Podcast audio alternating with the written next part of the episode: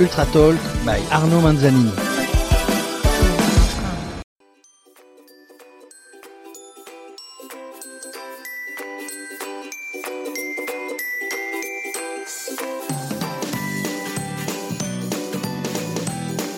Bonjour et bienvenue à tous sur le podcast Ultra Talk. J'espère que vous passez un bel été pour que vous soyez boostés au maximum pour la rentrée qui arrive. Pour ma part, j'ai tout simplement kiffé ce mois de juillet à rencontrer, voir s'élancer, suivre et accueillir tous les participants de la Race Cross France, mais aussi à ses équipes d'assistance, aux élus des différentes villes que l'on a traversées, que ce soit les villes de départ et d'arrivée, les dizaines de bénévoles rencontrés et à toutes les personnes qui sont venues encourager les participants à l'arrivée, ce qui les révèle un peu plus aux yeux du grand public d'année en année comme de véritables héros. Des forçats de la route. Ce 32e épisode est intitulé Parole de finisher, puisqu'il donne la parole à quelques finishers qui ont réussi à franchir la ligne d'arrivée de la dernière Race Cross France, quelle que soit la distance, où seuls 55% des participants ont réussi leur objectif cette année. Ultra Talk est le seul podcast francophone à vous faire partager les plus belles ultra-aventures et il n'y a rien de plus enrichissant quand c'est la personne elle-même qui nous raconte avec ses propres mots son ou ses aventures. C'est leur histoire qu'ils viennent nous partager et dans cet épisode, c'est à chaud que les participants de la Race Cross France s'expriment quelques secondes seulement après la ligne d'arrivée franchie. Cet épisode est riche d'enseignements pour ceux qui souhaitent se lancer dans l'ultra-distance ou s'améliorer ou simplement écouter de belles histoires. Alors je vous conseille à tous d'écouter cet épisode jusqu'au bout. Je tenais à travers cet épisode à remercier toutes les personnes qui ont contribué de près ou de loin à la réussite de cette deuxième édition. Merci du fond du cœur. Un bel article dans l'équipe de Olivier Arlambon que vous trouverez dans les notes de l'épisode résume parfaitement cette année 2019. Et une vidéo réalisée par Heroine Bike, qui a d'ailleurs été visionnée des milliers de fois sur YouTube, est également dans les notes et résume parfaitement cette aventure. À chacune des arrivées, il y avait beaucoup d'émotions sur la ligne. Des larmes de joie uniquement, mais les moments de bonheur étaient beaux, ces moments étaient bons, et inutile de vous préciser le plaisir qui était le mien. J'ai rencontré sur ces lignes d'arrivée les familles, les amis ou même des habitants du Touquet qui ont suivi l'épreuve à distance qui voulaient absolument voir ces héros franchir la ligne d'arrivée dans leur ville. Après 2600 km de souffrance, de rencontres, de partage, d'encouragement et d'émotions. Un participant du 500 km, Mathieu, nous a fait remarquer que la Race Cross France ce n'était pas une épreuve sportive, mais c'était un voyage. Un autre, Pierre, nous a expliqué qu'il s'est passé une vie entre le départ et l'arrivée. Une autre, Caroline, nous a même expliqué qu'elle voulait impérativement terminer la Race Cross France pour remporter avec elle ces bons moments, cette émotion et la rendre plus forte pour la suite de sa vie personnelle et de sa vie professionnelle. Je vous lis d'ailleurs quelques messages reçus, que ce soit des villes, des participants, des bénévoles et des familles. Arnaud, tu m'as fait vivre avec ton équipe une sacrée aventure et je t'en remercie. Cher Arnaud, merci infiniment pour cette incroyable course. J'aime la Race Cross France. C'est la plus belle et la plus difficile de toutes les épreuves auxquelles j'ai pu participer et bien plus dure que la Race Cross America. Il n'y a pas de mots pour qualifier à quel point je vous remercie, toi et ton équipe, d'avoir créé cette épreuve. Arnaud, tu as mis dans le mille avec ton concept. J'ai hâte d'augmenter la distance l'année prochaine. Merci pour cette belle épreuve qui nous permet de vivre des moments inoubliables en famille. Merci à toute l'équipe de la Race Cross France. Votre épreuve a permis à notre famille de se retrouver. Bravo Arnaud, tu as une belle équipe et ton concept est fort avec de belles valeurs vivement l'année prochaine. En tant qu'organisateur, j'ai vécu des moments indescriptibles avec les participants. Je ressortirai d'eux. Ce concurrent taïwanais, très amaigri, très éprouvé, qui m'envoie un message à 90 km de la ligne d'arrivée, comme quoi il abandonnait, et il me demandait de ramener ses affaires à l'hôtel. Je lui ai répondu, je lui ai répondu qu'il était hors de question que j'y amène ses affaires sans lui, qu'il remonte de suite sur son vélo et qu'il devait finir cette épreuve. Il ne lui restait que 4 heures d'effort. Il venait de Taïwan, il devait impérativement terminer la Race Cross France. Quatre heures après, il franchissait la ligne d'arrivée, je lui remettais son trophée, et après une courte sieste, je le ramenais avec ses affaires à son hôtel, il m'a profondément remercié. Le moment le plus fort restera sans doute le dernier virage du Mont Ventoux. Je revois encore Sandrine sortir de la nuit dans les phares d'une voiture, et que j'ai senti s'envoler dans ce dernier virage, à quelques mètres seulement de la ligne d'arrivée. Une fois celle-ci franchie, elle me tombera dans les bras, envahi par l'émotion d'être finisher. Bref, c'était beau, c'était bon de vivre cela et j'ai hâte de 2020. Je ne vous fais pas plus attendre et laisse place à mes conversations avec mes invités du jour, les finishers de la Race Cross France 2019. Caroline, bienvenue au Touquet. Merci. On était nombreux à t'attendre. On a Ah. suivi ton aventure pendant euh, 8 jours, euh, 13 heures et 20 minutes. Je ne sais pas si euh, les quelques minutes qu'on va avoir ensemble vont suffire à résumer tout ce qui t'est arrivé. Toutes mes aventures, oui. si, si, je peux, je peux, je peux faire un petit résumé. tout s'est plutôt bien passé. premier jour, il y a quand même eu du vent pas possible. Ben, bon, tout le monde a eu ça hein, au Ventoux. Ce qui fait que du coup, c'est vrai que déjà, euh, après ça, ma, mon petit programme que je m'étais fait, vachement bien organisé, euh, commençait à se décaler mmh. déjà le premier jour. Après, euh, déjà sur le Ventoux, je me suis rendu compte que j'avais des problèmes sur mes vitesses. Et puis ça s'est en fait c'est allé en, s'empirant jusqu'à jusqu'à que j'arrive à l'Alpe d'Huez où là, bon, bah, j'étais en gros bloqué bloquée sur un gros plateau et, euh, et au milieu de la nuit, j'ai essayé de monter l'Alpe d'Huez. Donc je, je, montais, puis après je descendais mon vélo, puis je poussais, puis je montais. Donc forcément très en retard. Du coup, je pouvais plus accéder à mon hôtel. Donc du coup, j'ai dit bon bah je vais continuer à pousser. Donc du coup, j'ai fait deux nuits le Lotaré, puis le Galibier. J'ai dormi 15 minutes au soleil sur le Galibier, puis j'ai continué jusqu'à que je puisse enfin trouver une boutique de vélo où euh, on m'a pas complètement réparé euh, mes vitesses, mais bon, déjà ça sautait plus et c'était Et ça, c'était où à Val d'Isère?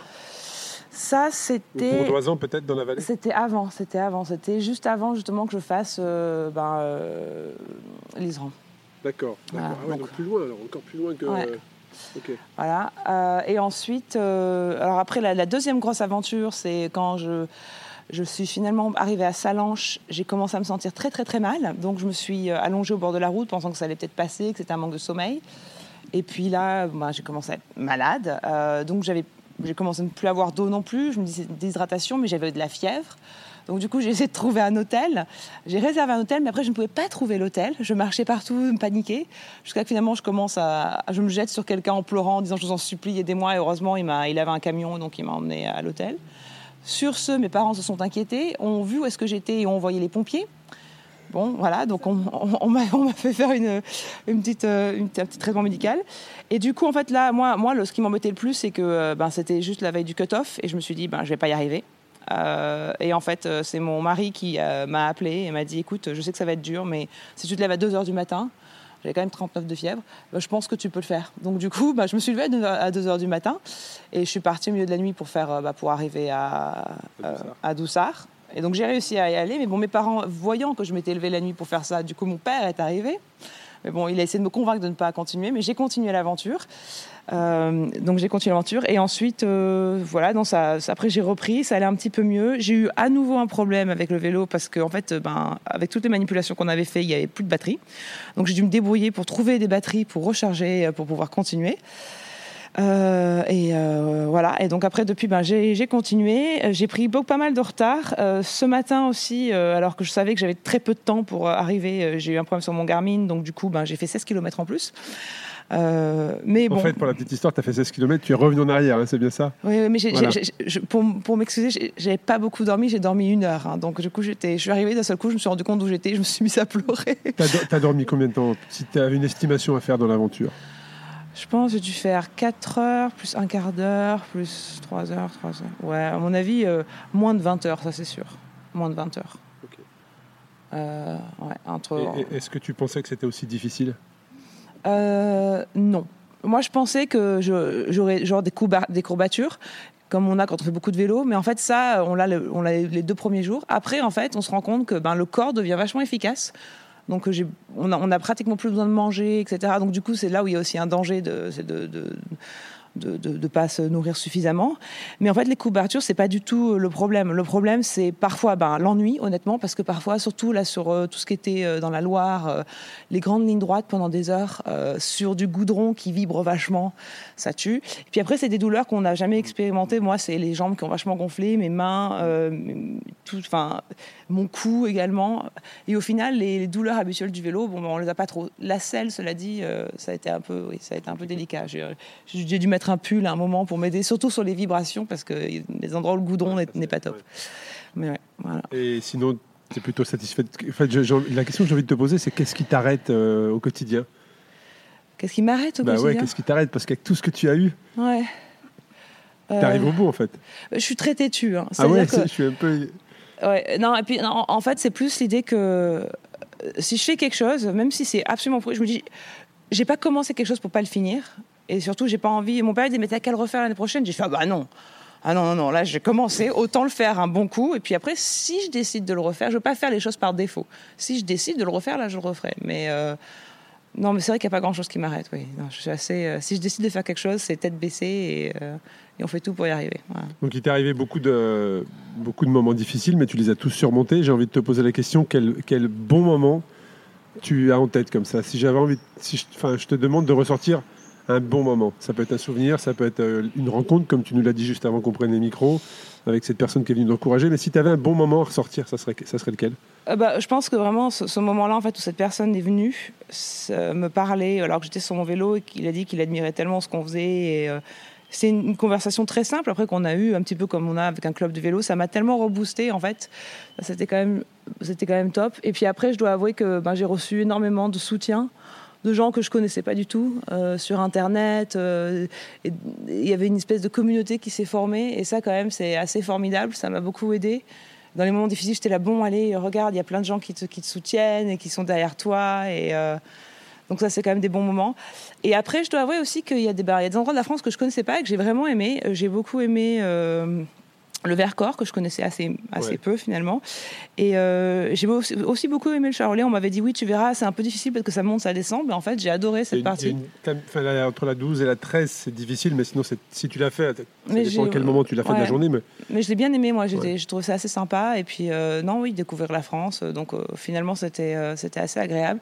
Et puis après, moi aussi, le bon moment, bah, c'est justement, par exemple, aujourd'hui, alors qu'on aurait pu penser que j'ai plus de force, c'est là où finalement je me suis le plus poussé, en fait. C'est un petit peu le, Ouais, le ça deuxième vu dans le nombre de euh, kilomètres faits, parce que je crois que tu es la quatrième à avoir fait le plus de kilomètres sur les Voilà. 24 dernières heures. voilà. Et c'est toi qui as roulé le plus longtemps. donc, euh, donc c'est chouette. C'est- Je suis contente au final. euh, bon, j'aurais j'aurais préféré finir plus tôt. Oui, bien sûr. mais en même temps, j'avais un petit arrivé, c'est un exploit Mais je pense que si je dois donner des leçons à qui que ce soit, c'est que faut pas. Enfin, je pense pas que les résultats de où est-ce qu'on arrive, et c'est c'est ce que je m'étais dit déjà avant la compétition, ça va pas dire si on est un bon cycliste ou pas, parce qu'il y a tellement d'éléments qui rentrent en jeu, la chance, la malchance. euh, euh, quelqu'un qui va avoir le, un 20 jours et pas le suivant, donc c'est vraiment pas. euh, c'est pas prévisible et aussi voilà si on a un plan il faut essayer d'être préparé au maximum parce que mais il faut se dire que son plan généralement il va être pas tenable quoi. Il va certainement changer. il va certainement changer voilà ouais. Bon, en tout cas, tu es plutôt satisfaite de ta, Oui, non, franchement, euh, c'est Ça euh, reste un bon moment pour toi. pour toi. bah, c'est un bon moment. Et puis, c'est ce qu'on on m'a- on m'avait demandé un petit peu pourquoi j'avais voulu faire ça, euh, ce genre de compétition. Et moi, c'est parce que c'est pas tellement pour le sport en tant que tel, mais c'est que ce sont des événements qui sont tel- qui prennent tellement sur la personne que ça reste avec soi, en fait. Et ça, ça- ça- et ça définit une personne. Dire à quelqu'un, oui, moi, j'ai j'ai vu cette aventure-là et pouvoir en parler, même au, au quotidien, euh, dans la vie de tous les jours. Euh, Je suis entièrement d'accord avec toi. Ouais. ça, dans les moments difficiles d'ailleurs, ça peut aider. Ça peut se dire si j'ai réussi à faire ça, je peux. ça. Voilà, Bravo à toi. Je vais te laisser aller te reposer parce que je pense que tu en as besoin. je suis un peu Et fatiguée. puis profiter en famille euh, de ces bons moments-là. Merci en tout cas de ta participation. On Merci. était ravis. Merci.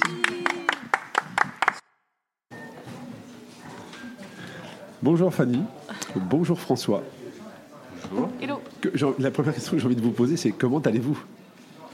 Puisque nous Euh, sommes à Saint-Jean-Royan et vous venez de terminer votre parcours de mal 500 partout. km. Ouais, vraiment mal partout, ouais. Euh, mais content. On est super content. C'est très dur, c'est très très dur. Du coup, forcément, le corps est mis à rude épreuve. hein. Et voilà, ça se ressent. Enfin, ça se ressent aussi vachement quand on part avec. Si on, si on part avec l'idée de faire 2600 km, je pense que bah on peut faire 500 plus plus. Quand on part avec l'idée de faire 500 km, quand on arrive au bout des 500 km, on a l'impression qu'on peut pas faire un seul kilomètre de plus. C'est, euh, enfin, là, je sais pas toi, François, mais moi, j'ai l'impression que je suis au, je suis au bout, quoi.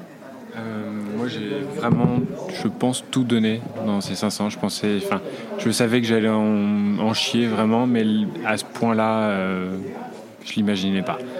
Alors, on resitue un petit peu le, contexte. hein. Euh, Fanny, toi, tu as, tu as gagné euh, le ticket, on va dire, pour la Race Cross France avec le Werner Challenge l'année passée. Et je t'avais effectivement proposé de, de me dire sur quelle distance tu souhaitais participer. Tu avais choisi le 500 en équipe de deux.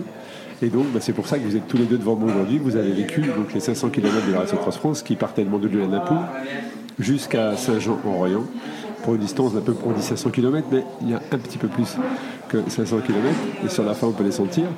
Et donc bah, c'était quand même une, euh, une épreuve un petit peu épique, puisque vous êtes parti sous la pluie, et puis ensuite il y a eu le vent. Donc est-ce que vous pouvez nous expliquer cette journée d'hier avec une ascension du Mont Ventoux assez compliquée? Je vous sens fatigué.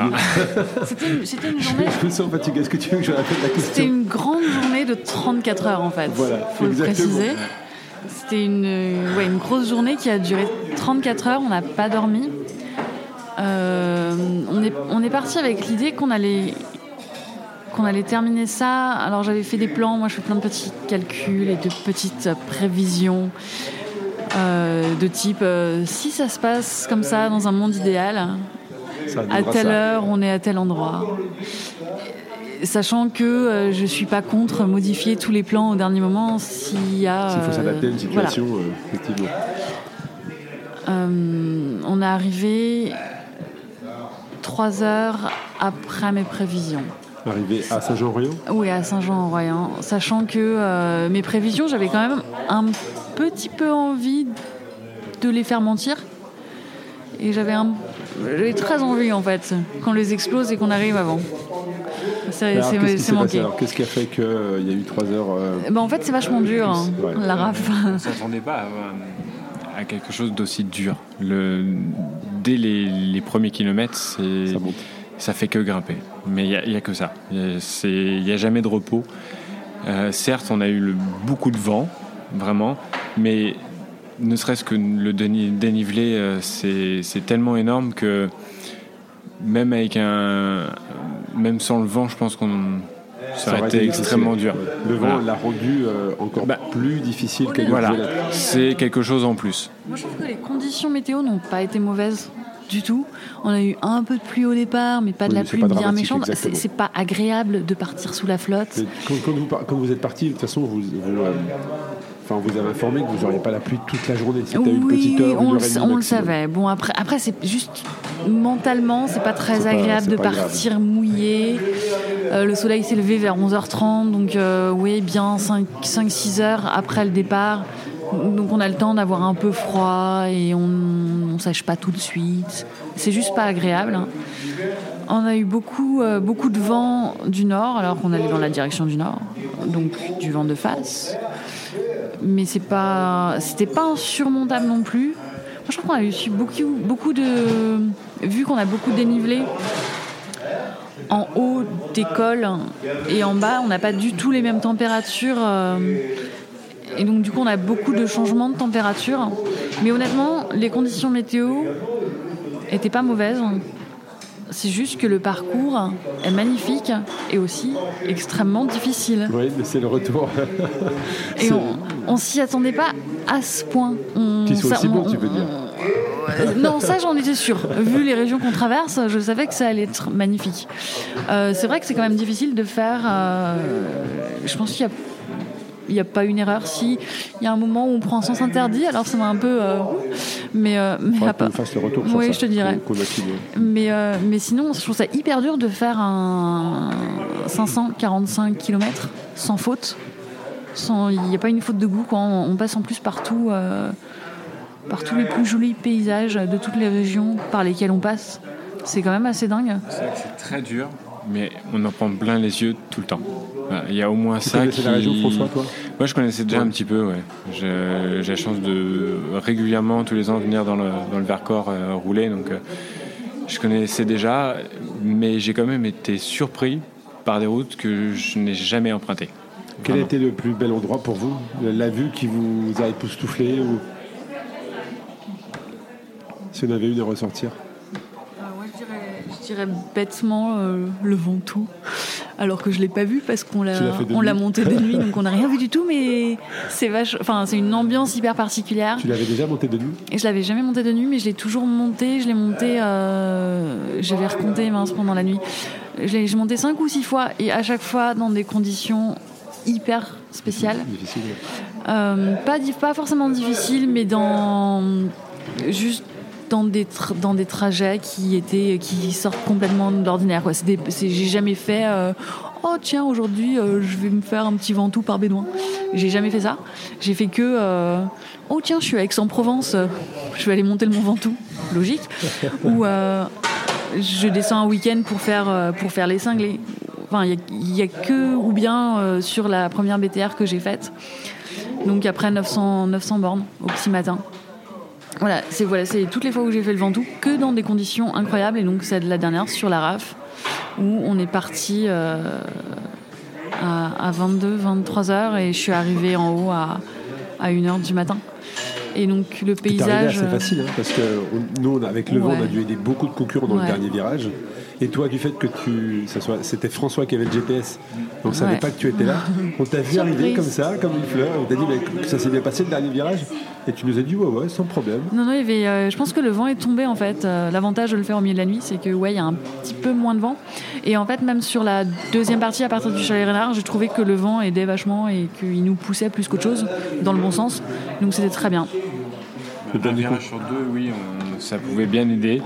Et après, moi, c'est vrai que je je commençais déjà à fatiguer un peu. Et ça a été déjà une, grosse épreuve. Hein. Je suis quand même arrivé en haut du Ventoux. J'étais. oui, oui, on t'a vu, arriver. J'étais pas vraiment, j'étais pas très bien. Il m'a fallu un petit moment avant de pouvoir repartir, mais euh, bon après. Euh, j'ai une anecdote par rapport à ça, d'ailleurs, on en a parlé tout à l'heure, mais Fanny est partie. si, si, c'est intéressant. C'est intéressant. si, c'est intéressant. Euh, quand Fanny est partie, il était 50. Alors, je me souviens, très honnêtement, je me souviens plus de l'heure. Je sais juste que j'ai regardé ma montre, c'était 51. Et Fanny m'a dit Tu diras à François que, à quelle heure je suis parti et que j'attends à Malocène. De toute façon, comme je descends mal, euh, il, me rattrapera. François arrive donc 35 minutes plus tard. Et je dis à François, alors François, je te transmets le message de Fanny, elle est partie à 35 minutes et elle t'attend à Malocène. Et François me dit, bon, bah, j'ai le temps de manger parce que comme elle descend lentement, je vais peut-être la rattraper. Donc c'était assez drôle de vivre ça. Je tiens à dire que je suis quand même arrivée à Malocène et que je l'ai attendu un petit peu. Parce qu'il a beaucoup mangé, je crois. Et, une autre anecdote, c'est qu'on a posé la question à Fanny tout à l'heure quand elle est arrivée et qu'elle a franchi les 500 km, comment s'est passée la descente? Et là, par contre, je vais te laisser raconter cette anecdote et nous faire partager ça, ta technique en tout cas, pour ne pas t'endormir. Ouais. On va dire que c'est une technique, on va dire que c'est pas ridicule, c'est une, vraie technique pour effrayer les animaux dans la nuit. Euh, et c'est aussi en fait pour pas m'endormir. Moi j'ai besoin de, euh, alors que je suis pas ultra bavarde, euh, mais quand vient la nuit, tout d'un coup, j'ai besoin de m'exprimer énormément. j'ai besoin de verbaliser plein de trucs, juste parce que j'ai besoin de parler, parler, parler pour pas m'endormir, pour me maintenir en alerte. C'est ta technique. Voilà. Et quand j'ai personne à qui parler, eh bien, je chante. Et je, là, comme en plus je voulais prier les animaux, je chante extrêmement fort. Et quand j'étais en haut du, Ventoux, il y avait, euh, il y avait un, autre, un autre type, euh, Louis, qui était, qui était là aussi. Et euh, du coup, dans la descente vers Malocène, j'avais super peur qu'il me rattrape, hein, vu que je descends lentement. J'avais super peur qu'il me rattrape et qu'il se demande ce que je faisais à chanter. pour, pour, pour, la petite info, c'était, c'était du Jacques Brel que j'ai chanté à peu près dans toute la descente. Voilà. Et donc après, vous vous êtes retrouvé à Malocène, c'est ça? Ouais. Oui, c'est ça. Et comment s'est passée la suite? Parce que même s'il y a une petite partie qui était un peu plus plate, il y a quand même le col de Rousset à, monter derrière. Comment s'est passé les 200 derniers kilomètres pour vous Il y, a ça, et puis il y a aussi que du coup c'était la nuit. Quoi. En fait, euh, la, difficulté de cette partie pour nous, c'était pas le dénivelé effectivement, mais c'était le fait qu'il fallait. Euh, comme en fait on s'est pas on s'est pas arrêté de dormir. Ça va être ma question en fait. vous n'avez pas dormi Très peu. Même pas une micro 10 minutes. Moi, j'ai dû faire euh, dans les dernières ascensions, je, commençais à vraiment m'endormir euh, sur le vélo. Et du coup, à Malocène aussi, ouais, j'ai fait 10 minutes. Euh, alors, même pas de micro-sieste, hein, mais c'était vraiment au moins fermer les yeux pour pouvoir repartir. Parce que là, ça commençait vraiment à, me peser.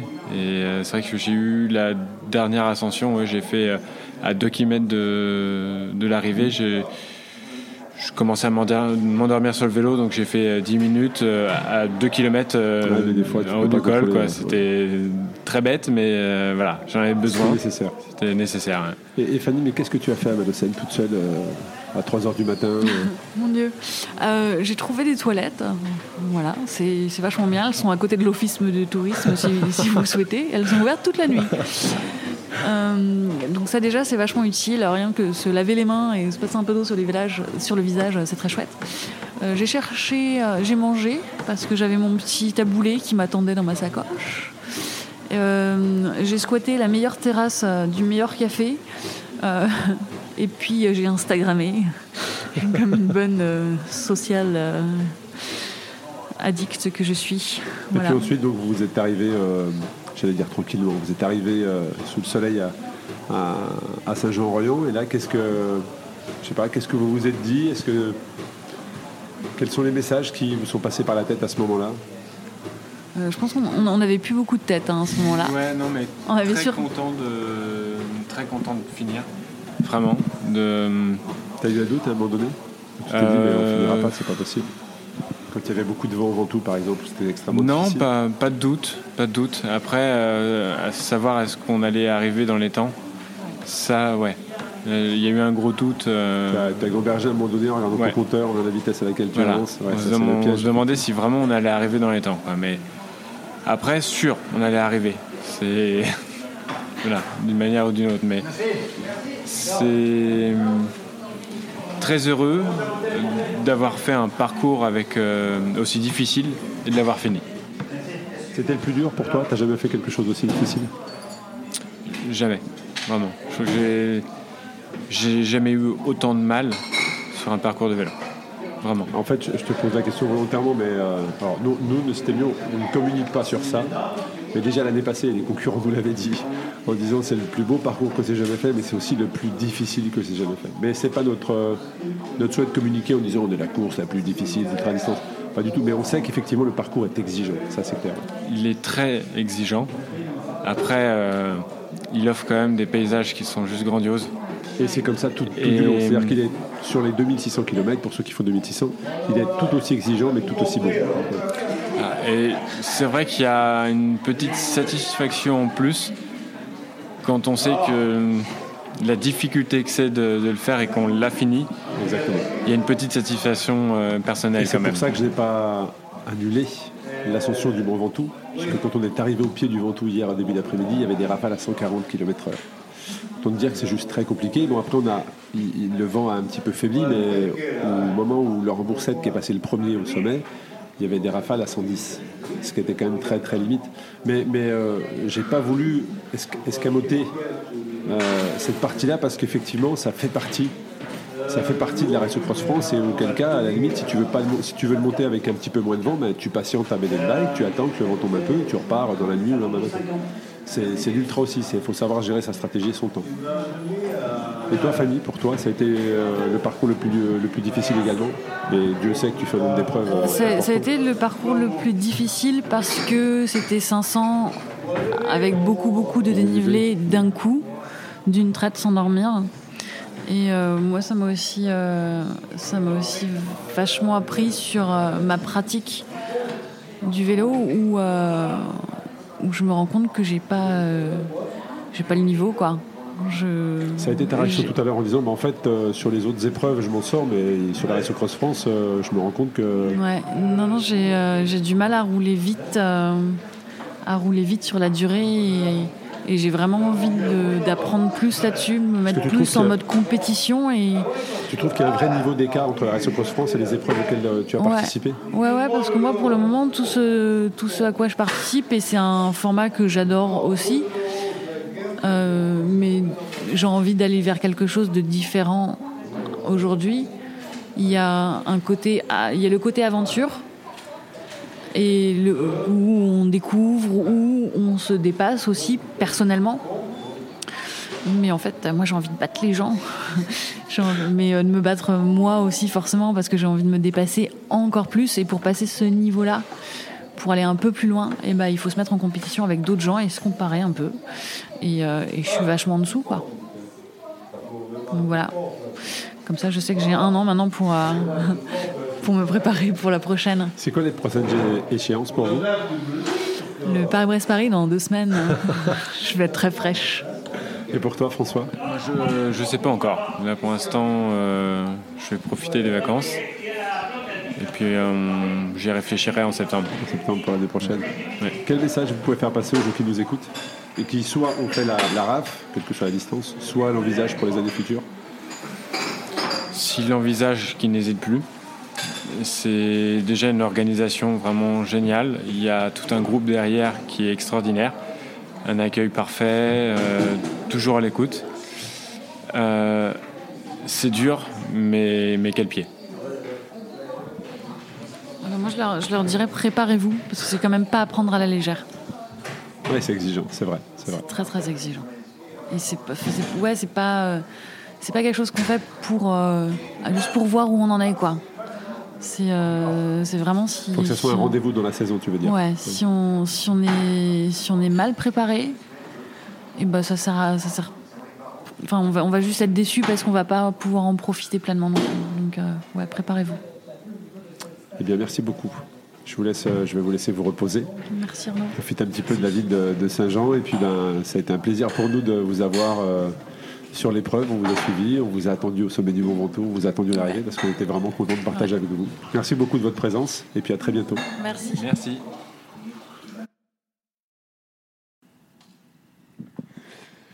Alors, Laurent, explique-nous un petit peu cette euh, deuxième Race Cross France pour toi.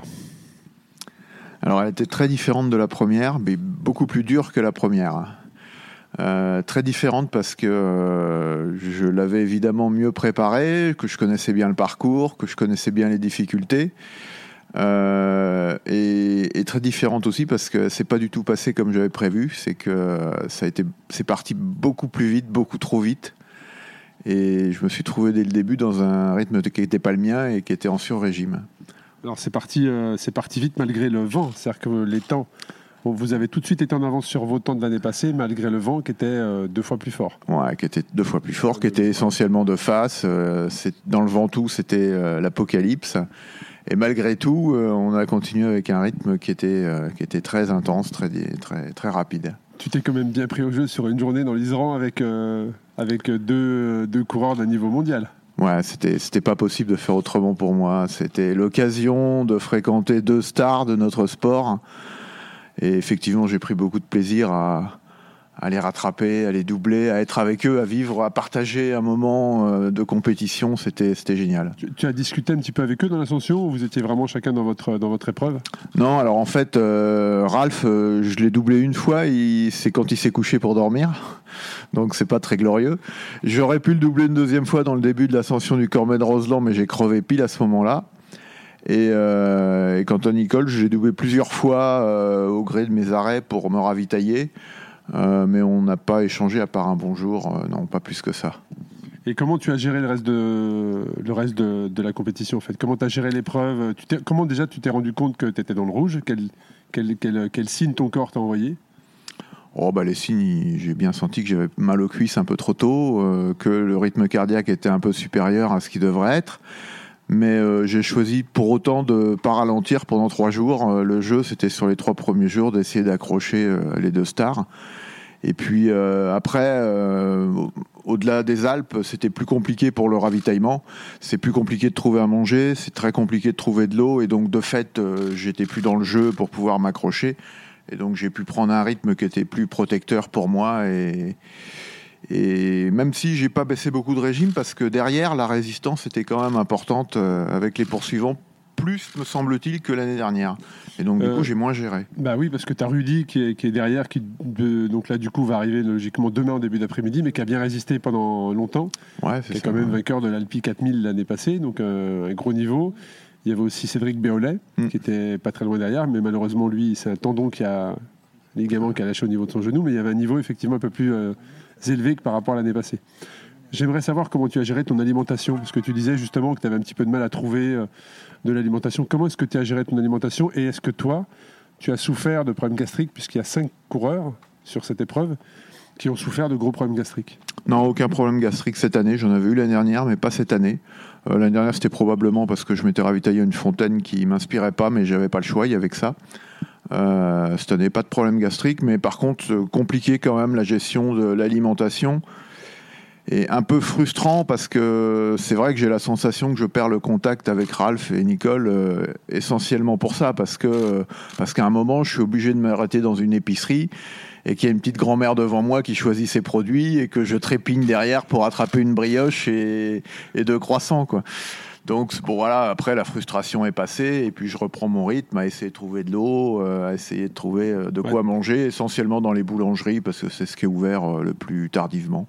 En tout cas, on le voit sur le. Nous, on suivait, on suivait la trace GPS. euh, l'évolution du graphe, on voit que tu roulais aussi vite qu'eux. Ça, c'est évident. C'est les arrêts qui te font effectivement perdre le contact, mais euh, c'est pas la vitesse à laquelle tu roulais. D'ailleurs, tu les as impressionnés, puisqu'on en a encore reparlé ce matin à leur arrivée. Ils sont stupéfaits de te voir rouler avec un vélo équipé comme il est. Ouais, il est forcément un peu plus lourd. Hein, et forcément, il y a 5, je sais pas, 5-7 kilos de plus, ouais. Donc des watts en plus, donc de la fatigue en plus. Et pour eux, ils ont ouais, été euh, épatés de voir que tu, te, tu, euh, bah, tu faisais jeu égal. quoi. Ouais, j'étais épaté aussi, hein, je m'y attendais pas non plus. Hein, C'était une surprise. Nous, derrière notre écran, on se disait, voilà, il doit se faire vraiment plaisir. En tout cas, on, on- parce qu'on en avait discuté à l'avance, je savais euh, ce que tu voulais, enfin, pas ce que tu voulais faire, mais je savais que tu allais faire la- un petit peu la course avec eux. Et quand on voyait que ça durait quand même beaucoup plus que prévu, on se doutait que tu prenais beaucoup de plaisir. Comment tu as géré ton sommeil? Alors, je l'ai pas géré, le sommeil. Parce que là, en arrivant, tu nous as dit, j'ai pas dormi depuis 24 heures, donc ça vacille un peu. Ouais. Comment- euh, alors, j'ai la première nuit s'est passée comme j'avais prévu chez moi. J'ai dormi 3 heures. Euh, mais j'ai donc été surpris le lendemain de revenir sur euh, Ralph et Denise. J'imaginais qu'après un sommeil de 3 heures, je ne les reverrais pas. Et puis finalement, je suis revenu parce que je pense que j'avais des bonnes jambes en montagne, j'étais bien préparé. Euh, la deuxième nuit, je l'ai passé à, à Cluse. Oui. Euh, donc euh, hôtel pareil, 3 heures, euh, et je repars et je suis pas très très loin. Et puis alors après, j'avais plus d'hôtel, donc après ça a été un peu comme j'ai pu, une heure par-ci, une heure par-là, dans un fossé, dans, une, dans un lavoir, bon, comme, comme j'ai pu. La L'année- débrouille. L'année passée, tu avais adopté la stratégie de dormir aux heures chaudes. Est-ce que, c'est-à-dire entre 15 et 17 heures, si ma mémoire est bonne, cette année, calcul par rapport à ça euh, Non, cette année ça tombait mal parce que j'ai été trop vite en fait. Donc je suis arrivé chez moi trop tôt. Donc c'était le matin et donc après bah, ça s'est enchaîné Ouais, parce qu'après je suis obligé de dormir à peu près tous les 24 heures. Sinon je perds le rythme et, et je peux pas tenir de toute façon. hein. Il y a eu des moments où il fallait que je dorme et donc je m'arrêtais et je dormais parce que parce qu'il n'y avait pas le choix. Au niveau du parcours, donc même si c'est le même exactement que l'année passée, est-ce que tu as eu toi des sensations différentes sur le vélo? Est-ce que tu t'es dit, euh, bah tiens, à cet endroit-là, l'année passée j'étais mal, là je suis bien, ou inversement? Non, en dehors de sur-régime, mais que je comprenais et que j'appréhendais, euh, le parcours m'a pas surpris. euh, il est toujours aussi dur. Trop dur, la fin. L'avant-dernier secteur, c'est c'est l'enfer. L'avant-dernier, c'est. Tout le temps, ça monte, ça descend. L'année passée, tu m'avais dit, Arnaud, euh, si tu modifies le parcours euh, encore un peu plus dur, euh, je suis pas sûr de revenir. Ouais. Tu as vu, je ne l'ai pas modifié. Tu l'as pas modifié, mais Euh. ouais, il est déjà bien, bien assez dur. Ouais, c'est vraiment très, très dur parce qu'il n'y a pas beaucoup de secteurs où on peut récupérer. C'est ça, on est tout le temps en prise. Même, même Ralph, tu vois, ce matin me disait qu'il a pourtant fait le tour les États-Unis, l'Autriche, la Slovénie, la Suisse, c'est qu'il n'avait jamais fait quelque chose d'aussi dur que, que ce parcours-là. ouais. Ouais, ouais, mais que les paysages étaient jolis, mais en même temps, c'est quand même, euh, c'est quand même compliqué. Mais c'est un parcours difficile, c'est clair, ouais, mais peut-être trop difficile pour que euh, beaucoup de public puisse participer, je pense. Ouais, ouais. Ah, ouais, après, c'est vrai que ça, ça- c'est ce qui va, c'est ce qui rend l'épreuve aussi un petit peu épique et, euh, et ce qui va faire que les gens veulent aussi peut-être venir pour se dépasser, pour se surpasser. Ah bah là, il, faut, il faut mieux se Ils sont au dépasser. rendez-vous. ouais. hein. Ils vont être Ouais. au rendez-vous. Je vais juste revenir sur ton temps. Euh, au début de l'épreuve, quand on a enregistré euh, une partie du podcast, et je t'ai posé quelques questions, tu m'avais dit, moi je suis venu bah, pour gagner, mais c'est surtout je viens pour améliorer mon temps. Donc bah, c'est mission réussie, puisque tu as mis 5 jours, euh, 19 heures et quelques minutes. Mm. Enfin, c'est, bon, je reste euh, bouche Ça fait une grosse progression. hein. Si je progresse autant l'année prochaine, euh, ça va faire bien. Tu vas finir avec Ralph, fais attention. Ouais, non, bah, j'étais évidemment surpris. Euh, Après, euh, mentalement, j'étais prêt à pas finir la course, il faut le savoir. hein. Moi, c'était pas important pour moi de finir absolument. C'est-à-dire que si euh, j'avais dû accompagner Ralph et Denise pendant trois jours et puis euh, laisser tomber, c'était pas un problème. Il se trouve que j'ai réussi à gérer derrière et que j'ai pu récupérer et que j'ai vu que l'écart avec mes poursuivants euh, finissait par grandir aussi. Et qu'après, quand tu as de l'écart, c'est tout de suite plus facile parce que euh, tu prends le temps de t'arrêter pour manger, pour boire, tu prends le temps pour faire une pause d'une demi-heure pour dormir. Ah, tu t'installes un peu dans le confort et donc du coup, euh, c'est plus facile. En fait, il y a eu un écart. enfin, l'écart était vraiment faible jusqu'à jusqu'à la Colombière, je pense, euh, vers la sortie des Alpes, où là, ça. ça. restait serré. Ouais. Et puis, à partir de la Colombière, l'écart a commencé à grandir pour ne, bah, devenir ce qu'il est aujourd'hui. Et donc, effectivement, c'est plus confortable, comme tu dis, t'arrêter, c'est moins stressant, tu peux prendre du temps pour te reposer, pour t'alimenter, donc c'est plus, c'est plus facile. Ouais. Euh, je sais pas, tu as peut-être un message à faire passer aux concurrents qui sont derrière, ou ceux qui sont arrivés, Ralph et Nicole, ou... euh, Ah bah, euh, aux concurrents qui sont derrière, je leur souhaite du courage parce que euh, c'est pas fini. Il peut encore y avoir du vent demain. Il y avait du vent aujourd'hui, euh, tout le temps du vent toute la semaine. vous l'avez eu de face toute la semaine. Ouais, toute la semaine de face, ouais. Ça, a été, ça rend la course évidemment beaucoup plus difficile. Et puis, euh, bah, Ralph et Nicole, bravo, c'est des super champions et j'ai été ravi de passer que- quelques jours euh, pas très loin derrière. Bon, en tout cas, euh, on peut te féliciter parce que tu fais partie de ces champions-là. Deuxième euh, trophée pour toi. Mm. Tu améliores ton temps. Bravo, voilà, bravo, félicitations, bon repos surtout. Ouais, Et merci. bon, hein. bon sommeil parce que tu n'as pas dormi depuis plus de 24 heures. Et en tout cas, c'est un vrai plaisir de t'avoir sur, euh, sur l'épreuve. Merci à toi euh, de cette épreuve. Bonjour Mathieu, bienvenue à Saint-Jean-Orient. C'est là où tu viens d'arriver il y a quelques, quelques heures maintenant, à être reposé au bout du 500 km sur la Race Cross France deuxième édition. Comment ça va? Ça va, petite sieste de trois quarts d'heure, tout va bien. T'étais prêt à repartir? Peut-être pas, peut-être pas quand même. Moi, j'ai voulu euh, échanger avec toi, euh, Mathieu, parce que je t'ai vu arriver euh, très frais, très ému de faire euh, ce 500 km.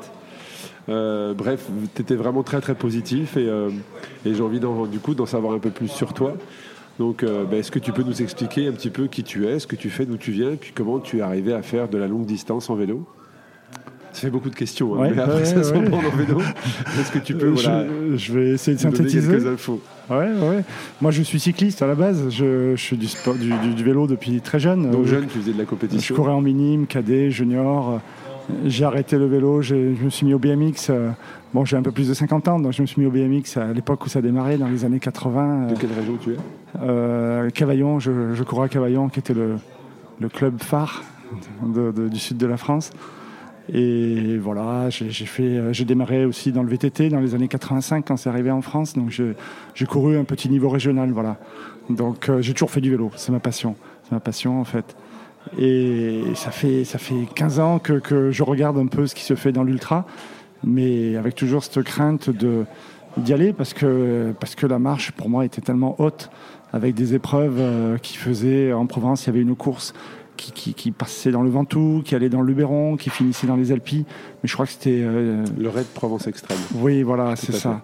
Mais je crois que c'était. euh, Où les meilleurs mondiaux d'ailleurs étaient, étaient, étaient très souvent au départ. Oui, oui, oui, voilà. Mais j'étais. J'étais fasciné, mais en même temps, je, je me sentais incapable d'aller, euh, de, de rentrer dans, dans, dans, dans ce milieu-là, quoi, et de, de m'inscrire. Donc, euh, donc voilà, donc j'ai démarré euh, sur le long avec bah, les épreuves euh, qu'on connaît tous, le Tour du Mont Blanc, le- le- les 7 majeurs qu'a créé Patrick Gilles. Tu as fait les 7 majeurs? Ouais, j'ai fait cette majeure en deux Bravo. jours, en une journée aussi, en 24 heures. même si je suis pas arrivé à le boucler en 24 heures, je pas, bon, voilà, mais, mais voilà. Et, et puis tu as créé la RAF l'année dernière. Je, je- les dates ne, pas. ne, alors, ne collaient pas, et en plus, c'était 1100 le ticket d'entrée. Fallait- il y avait déjà un 300.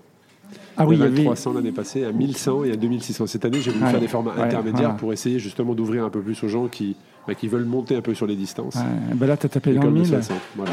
Ouais, t'as vraiment tapé dans le mille parce que tu, tu vas voir des gens qui vont, euh, qui vont arriver sur le 300, qui vont aller sur le 500, qui, qui vont aller sur le 800. euh, bon, L'année prochaine, fais le 800, ouais, refais-le. Parce Bah, que, Il arrive à Val d'Isère, effectivement. ouais, Ouais. donc euh, j'ai fait le 500 et voilà. Et donc je- déjà là, deux heures, trois heures après, je- j'ai envie de le refaire. Ouais. Donc ça veut dire que tu as fini euh, plutôt euh, frais, confiant et, euh, J'ai fini frais, mais entre temps, je n'étais pas frais du tout. Et Mathieu, Euh, donc on va, on va parler un petit peu de la, de la Race Cross France que tu viens donc de terminer sur le 500 km. Comment tu, comment tu as vécu les, les jours qui précédaient le, le départ? Toi qui habites proche euh, du Mont Ventoux, justement. Ben, les jours qui précédaient le départ, euh, j'avais pas de, de- de stress particulier parce que je, je travaillais, donc ça, ça permet de ne pas la penser tête occupée à autre chose. à autre chose. ouais. Donc, euh, donc pendant une semaine, j'ai pas fait de vélo. Euh, Pour faire du jus, ce qui est une bonne décision. Voilà, et donc, donc je n'étais pas du tout stressé. Tous les soirs, pendant une heure ou deux, je préparais mes affaires. Et puis, et T'es puis- plutôt quelqu'un qui prépare son matériel à la dernière minute ou euh, plutôt bien en amont pour justement te libérer l'esprit? Plutôt bien en amont parce que j'ai pas envie d'avoir le stress au dernier moment. euh, Non, non, surtout, surtout pour cette épreuve-là.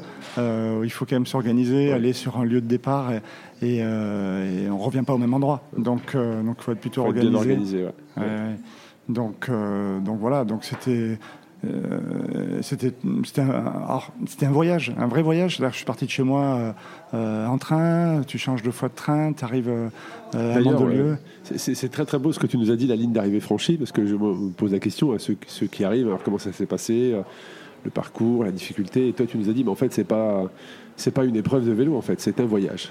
Et on a trouvé ça très très beau. Ouais, c'est exactement ça. Attends, tu pars de la Côte d'Azur, euh, très vite tu arrives dans le Verdon, c'est magnifique. Euh, après tu vas euh, sur le plateau de Valençol, euh, tu, tu, des odeurs de lavande.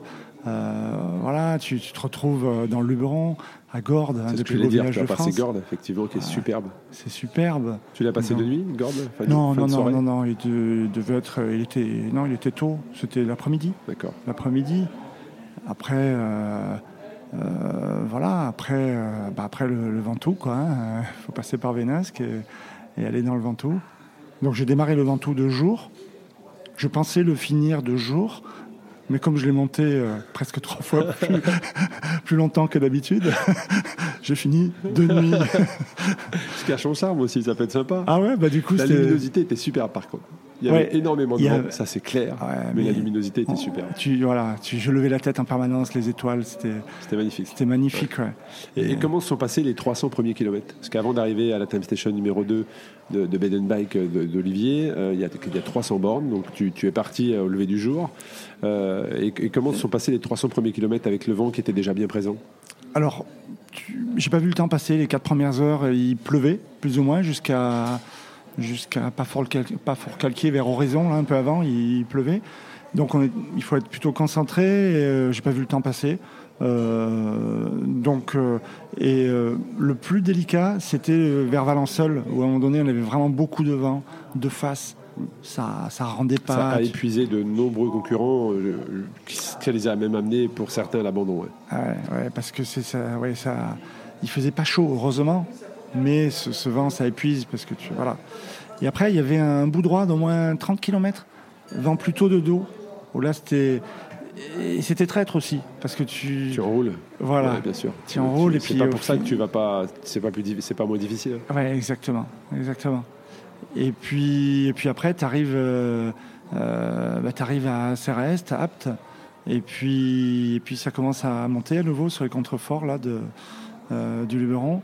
Euh, et puis, puis voilà, je suis arrivé à Vénasque plutôt bien. Plutôt frais. Donc tu avais Plutôt décidé, frais. tu me l'as dit juste avant, euh, de ne pas t'arrêter. Pour toi, la stratégie, c'était de te tester et de te dire, bah, je vais essayer d'éviter euh, un ravito ou un repos et je vais voir jusqu'où je peux aller, c'est ça? Voilà, c'était ça. Je voulais, je voulais être autonome, le faire vraiment en autonomie. Euh, donc, donc j'ai évité le, le ravito de, de, de Vénasque et je voulais surtout ne pas dormir pour voir ce que ça, ce que ça faisait. et, et- et alors? Et la question que j'ai envie de te poser, c'est alors, après 300 km, est-ce que tu as les réponses à tes questions? Ben oui, parce que donc euh, ensuite je suis arrivé euh, à Vaison-la-Romaine vers les vers les minuit, donc euh, je me suis arrêté une petite demi-heure là euh, euh, pour manger ce que ce que j'avais, et puis euh, et puis derrière euh, je suis parti dans la nuit pour le- la poursuite du, du- sur le parcours. À- vers les 3 heures du matin, je commençais à somnoler, à m'endormir, et ben, j'étais avec Pascal Pénaud à ce moment-là. Et je- il me dit, mais je cherche euh, un, un sas de banque. On a cherché Pour partout, dormir, dans les différents villages qu'on a traversés, on n'a rien vu. Et au final, on s'est retrouvés à 6 h du matin ensemble, à- au même moment, à, à Cré. Et on a trouvé une boulangerie qui était euh, entrouverte. On est rentré, on a mangé euh, pizza, croissant, café. C'était super. On n'avait plus envie de dormir, du coup. Et, et donc Pascal, qui est... Du coup, je lui ai posé... euh, C'est ce que j'allais dire, tu es tombé sur un personnage. ah ouais, vraiment, il m'a donné plein de, de conseils, des machins que j'ai pu voir tout de suite, vérifier tout de suite. Il m'a dit, tu vas voir, au lever du jour, tu n'auras plus envie de dormir. Et c'est ce qui s'est passé, j'ai plus envie de dormir. Et donc, euh, donc tant mieux, heureusement qu'on n'a pas trouvé de sas euh, de banc couvert. Euh, donc, euh, donc voilà. Et, et puis après, c'est reparti. Et Tu connaissais Pascal Pénaud avant? Enfin, de nom, j'imagine, parce que Pascal est quand même maintenant assez connu dans le monde de l'ultra. euh. Alors, je le connaissais depuis la veille. en fait, euh, En fait, euh, on s'est croisés, on était au même hôtel, où il était à l'hôtel, non? Il est venu voir Patrick Gilles à l'hôtel. Exact, ouais. Euh, voilà. Et, euh, et Laurent, bien sûr. Euh, Laurent Boursette. Boursette, euh, bien sûr, le vainqueur de l'an dernier. Grosse bataille d'ailleurs. hein. En- cours. Trois, ils sont trois devant, c'est une grosse bataille. Et donc, c'est ce que je leur ai dit. J'ai moi, je, moi, je vous connais tous, mais vous, vous ne me connaissez pas. Pour le moment. Donc, euh, voilà. Donc, euh, ils sont tous les trois super sympas. Ouais. Euh, voilà. Et donc, on a discuté un peu la veille. On a mangé ensemble la paella que, que tu nous as offert. Euh, et donc, euh, voilà. Et donc, on s'est retrouvés par hasard à un moment donné sur le vélo. Euh, Le long, de- lendemain. la route, en fait. Voilà. Ouais. C'est vrai que ça se, ça se calcule pas forcément, ça se, ça s'anticipe pas. C'est juste qu'en fonction de la stratégie des uns et des autres, eh bien, souvent tu te croises, tu te doubles, tu te redoubles, et puis au bout d'un moment, Ouais. ben, tu te retrouves et tu fais un bout de chemin, euh, un bout de chemin avec la personne. Et ça, c'est ça, ça permet de nouer aussi des relations et d'apprendre, ben, comme tu l'as dit, plein plein de choses sur des astuces, des techniques. Oui, c'est ça. ouais. Parce que c'est un monde où euh, il y, a, il y a- il y a beaucoup d'humilité et les gens sont prêts à partager euh, C'est ça qui de est- suite. euh, S'ils peuvent le faire, ils le feront avec grand C'est plaisir. vraiment ce qui me frappe. Ouais. Euh, J'ai posé plein de questions la veille à Laurent euh, Boursette. hein, il il m'a me répondait. Bah oui, parce que c'est un sport qui est tellement difficile, où tu vas tellement loin, que tu sais que tout peut basculer à tout moment et que de t'enflammer, de te prendre pour quelqu'un d'autre, ça ne sert pas vraiment à rien, parce que tu vas faire 300 bornes, ça va vite te ramener les pieds sur terre, ouais, tu vois. C'est exactement ça. ouais. Donc autant partager et profiter. Comment tu as vécu euh, la, je sais pas si on peut dire la mythique ou l'épique, ou euh, en tout cas l'ascension du, du Ventoux avec euh, des rafales à plus de 100 km/h Alors avec une grosse crainte au préalable, parce que j'habite à Vaison-la-Romaine. Donc le Ventoux, euh, là, cette année, c'est la Tu le vois 15e tous les fois. jours. ouais. Bah, c'est la 15e fois que je le montais depuis trois mois. Quoi. Donc euh, c'est la, la sortie euh, classique pour euh, préparer, euh, euh, pour préparer, pour se préparer à la montagne. Mais je pense que celle-ci, tu t'en souviendras. Ah là, je me rappelle. Voilà. je ne l'avais jamais monté de nuit. Donc, euh, ça y est, c'est fait. Et avec ce vent, avec ce froid, il faisait, il faisait entre 0 et 5 degrés. hein. Là, en ressenti, ouais, ouais. En Ouais. température. Alors, tu as vu, comme on avait posé le véhicule et le, le barnum pour que vous soyez abrités du vent, on avait 13 degrés quasiment toute la nuit. Et je pense qu'en ressenti, quand on sortait un petit peu de cette zone euh, protégée, euh, on était autour de zéro, effectivement. Donc, euh, C'était la plus difficile ascension pour toi? oui, sans problème. Sans problème, c'est plus difficile parce que, parce que trop longue. Bah oui, bien sûr. Oui, parce que Trop- quand tu montes moins vite, forcément, euh, Je- l'effort est plus long. euh, ouais, quand on a l'habitude de monter dans un, euh, durant une certaine durée, euh, quand tu, tu doubles ou tu triples même le- la durée, tu te dis mais c'est pas possible, jamais je vais, je vais y Jamais arriver je vais avoir le bout parce que quand Ouais. tu vois ton compteur, la vitesse à laquelle tu roules, forcément tu le reverses, tu fais le calcul et tu dis mais c'est pas possible, je vais pas mettre 3 heures ou 2 heures et demie pour, le, pour le monter. Certains concurrents, pour info, ont mis 4 heures. Ouais, Tu imagines? Et en plus la nuit, tu as Tu toujours l'impression d'aller vite la nuit. Tu rates ton compteur, tu dis ah ben mince, je vais pas vite du tout là. T'as pas les mêmes repères. ouais, Et, c'est vrai. 2 km heure de moins ou 3 km heure de moins, c'est tout de suite des, des, des heures dans le Ventoux. Et, et comment tu t'es euh, comment tu t'es alimenté dans cette partie-là? Est-ce que tu avais anticipé en t'alimentant beaucoup avant, en te disant il va y avoir du vent, je vais doubler euh, la durée de l'ascension, je vais devoir euh, une dépense euh, énergétique qui va être très importante parce que vous avez quand même Ah. puisé énormément dans vos réserves hier? Euh, Est-ce que tu avais anticipé cette dépense énergétique-là ou euh, pas forcément? Non, là, j'ai pas été bon. J'ai pas été bon, justement, j'ai pas anticipé. Et, et quand j'ai voulu manger à Vaison-la-Romaine, euh, non, j'étais après, ça c'était après le Ventoux, autant pour moi. Mais déjà avant, je sentais que j'étais un peu vaseux, tout ça. Euh, donc j'ai dû monter le Ventoux en, en mangeant un gel. C'est tout. Sur la durée, la totalité de, de sur, les, sur les 3h30, ouais. J'ai dû manger un gel en bas. Après, j'arrivais plus à manger. Ouais. Et Quand tu dis je n'arrivais plus à manger, c'est que tu n'avais plus l'envie. Tu étais saturé au niveau du sucre J'étais nauséeux. Ouais. J'avais la nausée, je sais pas d'où ça vient, mais j'avais la nausée. Bah, ça vient de comment tu t'es alimenté euh, les heures précédentes. C'est ouais. c'est ça. hein. Ouais. Oui, j'aurais, dû aller à Vénesque au- à la Time Station. C'est comme ça. Non, mais tu as eu, en tout cas, tu as eu des réponses à tes questions. Oui, exactement. c'est le plus important. Exactement, ouais, ouais. Et donc, parle-nous de ce dernier virage. Ce fameux Bah, dernier virage du alors, Mont Ventoux. Donc je connais très Tu bien le Ventoux. voilà. Je savais qu'il fallait pas prendre à droite, Ouais. sinon tu es tanké dans le mur. C'est important que tu partages, euh, tu partages ça parce que moi, c'est euh, Christian euh, et Tiche euh, qui Ouais. avec qui j'ai été en contact ben, quelques heures avant votre passage et, Ouais. a- et avant ma prise de décision de dire ben, on passe quand même, malgré les rafales de vent. C'est lui qui m'a donné cette technique en disant Arnaud, fais attention dans le dernier virage, tu expliqueras bien à tes concurrents Ah de bien prendre à gauche justement contre le muret avant que le vent se rabatte. Voilà. Et je ne connaissais pas avant. Donc si tu peux partager toi cette astuce-là. Ah ben, alors moi, mon astuce, c'est qu'il faut rester quand même à 1 mètre, 1 mètre 50 du muret. Parce que si jamais tu as une rafale qui te pousse sur le muret, tu passes euh, derrière. Donc, euh, mais il faut vraiment être à l'extérieur, effectivement. Et la, la technique toute bête, c'est se pencher sur son cadre, se coucher sur le Et vélo s'agripper surtout et, et appuyer sur les pédales. Et- pour aller chercher le muret et se protéger du vent. Ouais, voilà, voilà. Mais bon, tu étais là, tu nous as aidés. Oui, oui, super parce, que, parce que je vous voyais et j'ai vu certains concurrents mettre pied à terre en pensant faire l'intérieur pour gagner du temps et je les ai vus dans les euh, bourrasques arrêter, ne, ne même pas pouvoir bouger parce qu'avec les cales tu glisses un peu sur la route, t'as pas d'appui et je voyais les vélos. Ton vélo, il fait drapeau. et c'est ce que j'allais dire, j'avais jamais vu les vélos voler et j'ai vu les vélos voler, ça m'est arrivé de prendre un concurrent, concurrent espagnol très léger même un poids plume, un grimpeur, mais là, en l'occurrence, c'était difficile pour lui. Le tenir d'une main, euh, comme pour euh, emmener ton enfant euh, quelque part, et de l'autre main, tenir son vélo qui faisait drapeau. Eh oui, parce qu'avec les sacoches et tout, c'est une prise au vent incroyable. Exactement. Et quand tu arrives en haut, qu'est-ce que tu te, qu'est-ce que tu te dis? Ben, moi, je me suis dit, ça y est, c'est bon, je vais arriver au bout maintenant. Il, ça, restait ma crainte. 200 km.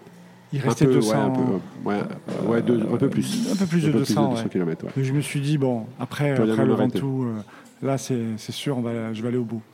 Parce que dans ma tête, pour rassurer mes proches, je leur disais, mais, j'habite Vaison, hein, donc je leur ai dit, de toute façon, si je suis cuit, je rentre à la maison. À côté. Ça, c'est ce que je disais, mais je savais que je je voulais pas lâcher. Donc, euh, donc arrivé au Ventoux, en, en haut, j'étais pas très bien, hein, c'est sûr, mais je savais que... On en a vu d'autres arriver dans des états bien plus difficiles que toi. D'accord, bon, bah, c'est... D'autres beaucoup mieux, mais c'est Ouais, vrai que ouais, ouais. on voyait les visages étaient marqués, euh, le froid avait saisi les personnes, on voyait même des personnes qui, euh, alors que c'était l'ascension, avaient mis tout ce qu'ils pouvaient mettre euh, sur eux, Ouais, alors ouais. qu'il leur restait la descente Eh à faire. Donc euh, quand tu es déjà frigorifié en haut et tu as mis tout ce que tu avais dans tes bagages, qu'est-ce que tu rajoutes pour descendre? Rien. On était très inquiets quand même. C'était difficile, ouais. Et donc après, tu te lances dans la descente. Comment s'est passée la descente avec le vent? Alors, étonnamment, euh, on n'a pas été trop secoué. Euh, Il y a euh, les, les deux premiers Les deux virages. premiers virages, tout voilà, à fait. les deux premiers virages, il faut faire gaffe, il faut rester au milieu de la route, euh, ni trop au bord, ni à droite, bien sûr, sinon euh, on risque de tomber dans, dans, dans, dans le- dans le précieux, enfin dans le ravin, quoi. Donc euh, non, franchement, euh, euh, pas trop froid non plus. Euh, non, ça, ça, ça, ça l'a fait, ça l'a fait. hein. En plus de nuit, c'est intéressant parce que bon, il y avait personne, euh, il n'y avait pas de cycliste en face, il n'y avait pas de voiture en face. T'as pas si- croisé d'animaux non plus non, alors ça c'était ma crainte quand même. hein. C'était ma crainte, donc euh, la lumière je l'ai mise un peu forte hein, à l'avant. Euh, et puis effectivement, Fanny nous racontait tout à l'heure. tu pensais à ça ben, En fait, j'allais poser la question si toi aussi tu avais chanté dans la descente. Enfin, J'ai pas voulu le dire de- tout à l'heure à Fanny parce que je la connais pas Fanny, je la connais de nom comme ça, mais j'ai fait pareil. J'ai fait pareil. Tu, tu cries, tu Ah, chantes. J'aurais tellement aimé entendre tous ces concurrents Ouais. qui passent la nuit, tu sais, comme ça, comme des balles, et Ouais. les entendre chanter en Mais- pleine nature. Mais tu chantes pour deux raisons. Tu chantes pour, euh, euh, par rapport à ça, je pensais vraiment Bien aux sûr. animaux, et tu chantes parce que tu es content. Tu es content de D'être là. D'être là. Ouais. Et, et voilà quoi. Si tu dans la descente, tu dis c'est bon là, j'ai J'ai fait le plus dur. J'ai fait le plus dur. Ouais. Jusqu'à jusqu'à Vaison, il y a 30 km. C'est que pendant 30 km, tu, tu, tu fais ces kilomètres euh, gratuits parce que tu n'as pas à forcer. Tu te laisses aller, puis tu arrives, tu as fait 30 km. Et donc après, donc, tu retrouves le plat derrière, vent de face encore Euh, après, même pas, non, là pas. Après, on est allé à Nyons. Euh, non, non, non. euh, euh, il faut vraiment attendre encore une bonne trentaine de kilomètres avant de retrouver du vent. Effectivement, il faut après Grignan. Mmh. Après Grignan, on a retrouvé du, du vent un peu, mais mais c'était rien par rapport à Valençol, au plateau de Valençol là-bas. hein. Donc euh, non, non. Le, mais le vent, il a suivi jusqu'au bout. Euh, ben, justement, Pascal a Il créé. il- il est d'ailleurs encore présent sur le- la route. Hein. Eh Ils oui, ont un bon, eh vent oui. de, bon vent de face. Ouais. Donc, euh, comme, comme je les applis météo un peu en permanence, euh, quand on a pris le petit-déj avec Pascal, il me dit euh, il y a du vent dans le col du Rousset. Je dis non, non, ils n'ont rien prévu. c'était hallucinant le vent qu'il y avait là-haut. en plus, il n'y avait pas de soleil, il y avait des nuages. Et on, on s'est retrouvé un peu, un peu comme euh, dans le Ventoux. C'était de jour, Ouais. mais très froid, très très froid. Euh, le, sommet du col du Rousset. Et comment tu t'es équipé toi par rapport à ça? Comment de quoi étaient composées tes, tes sacoches pour ce périple de 500 km Alors très très léger. Euh, je, je faisais de, j'ai fait un peu euh, quelques années de- du trail, de l'ultra trail, et donc j'ai des euh, un imperméable, une, une membrane qui pèse rien, qui pèse 250 grammes. L'air ne passe pas, donc euh, tu, peux aller euh, jusqu'à 0 degré. euh, un maillot de vélo et juste ça au-dessus. Et après aussi une membrane pour, pour couvrir les mains également, pour, pour le Ventoux, pour la descente, enfin la montée et la descente. Après le chalet Reynard, euh, faisait très froid. Un bœuf que tu mets sous le casque pour la descente. Et puis c'est passé. hein. Alors j'ai vu pas mal de, de coureurs qui, avaient, euh, qui ont mis des jambières, des choses comme ça. Mhm. Mais ça, c'est ceux qui sont... euh, qui, qui font vraiment le long, qui partent Oui, sur les les 1500, les 2600, 2600, ouais, ouais, 2600, voilà. Parce qu'ils sont obligés, parce qu'effectivement, dans les Alpes, tu peux tout rencontrer, quoi. Exactement. Donc, euh, J'ai vu certains qui ont filé même des combinaisons euh, ca- carrément euh, quasiment intégrales comme les motards d'accord. pour le froid. ouais, ouais, ouais, ouais. C'est assez intéressant pour nous de vous voir tous passer un par un, parce qu'on peut vraiment voir les différentes manières que vous avez de vous préparer, de vous organiser, de vous équiper. Ouais. Il y en a certains qui, une fois arrivés euh, au sommet du Mont Ventoux, mettent euh, un tout petit gilet, euh, même sans manche, Ouais. et repartent, et on, Ouais, on reste le regard complètement surpris de les voir repartir dans le noir, ouais. Comme ça. alors que nous, on est frigorifiés, tu vois. Et tu en as certains qui sont très bien équipés, effectivement. Et donc après, donc, tu, bah, tu finis le col du Rousset et tu arrives sur Saint-Jean-Orient. Tu franchis euh, la ligne d'arrivée, En chantant dans la descente. encore en chantant dans la Mais descente. là, peu- j'ai pas peur des animaux. hein, J'étais content, c'est tout. Mais tu sais, je, je te- je- je rigole de, de ça, mais euh, j'ai vécu la même chose aux États-Unis. Ouais.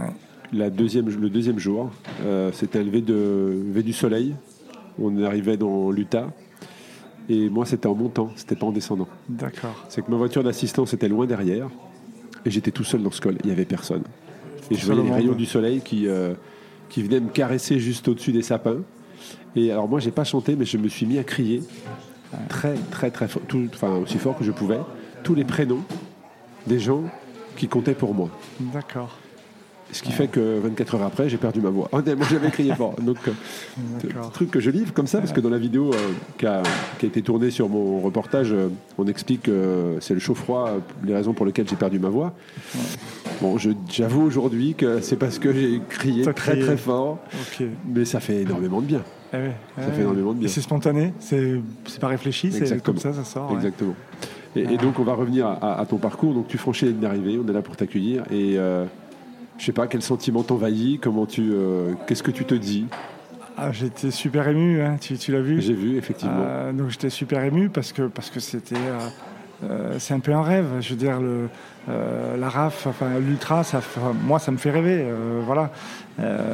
Qu'est-ce qui, te fait rêver C'est quoi les valeurs qui, qui t'attirent bah, le, le- le dépassement, le, dé- le dépassement de soi et, et ce qui me plaît, c'est le juste d'avoir un vélo. Euh, comme mode de transport en Comme fait, mode de ça transport. Ouais. Tu peux aller d'un point A à un point B. Et, tu vas- voilà, c'est et exactement entre ça. ces deux points, avoir des paysages euh, formidables. Voilà, voilà. Et euh, avec une autonomie euh, quasi complète. Euh, Enfin, euh, voilà, donc. euh, euh, et surtout de, de- de- de se, de se dire que, au final, enfin, moi je suis, je reste abasourdi par ce que font. Euh, tous ces coureurs qui vont aller jusqu'au Touquet. Quoi. ouais, c'est parce que du coup j'ai pu vivre de l'intérieur. C'est ça aussi qui m'a plu. La veille, euh, je suis arrivé deux jours avant, Mandelieu. euh, C'est même- des gens qui étaient à côté de toi, à côté de toi, que tu as pu observer dans leur préparation, Exactement. euh, échanger avec eux, J'ai beaucoup échangé comme avec Pascal eux. Pénaud dans une boulangerie. Ouais, voilà. Donc, donc c'est, super intéressant de- de- de- d'échanger et de et, après l'ultra pour moi ça reste euh, c'est surtout la liberté. Voilà. Bonjour Louis, Bonjour. Non. bienvenue à Doussard, au bout de 1100 km depuis Mandelieu, la Napoule. Ma première question, c'est euh, comment tu te sens? Euh, je me sens fatigué, mais heureux d'avoir arrivé on time.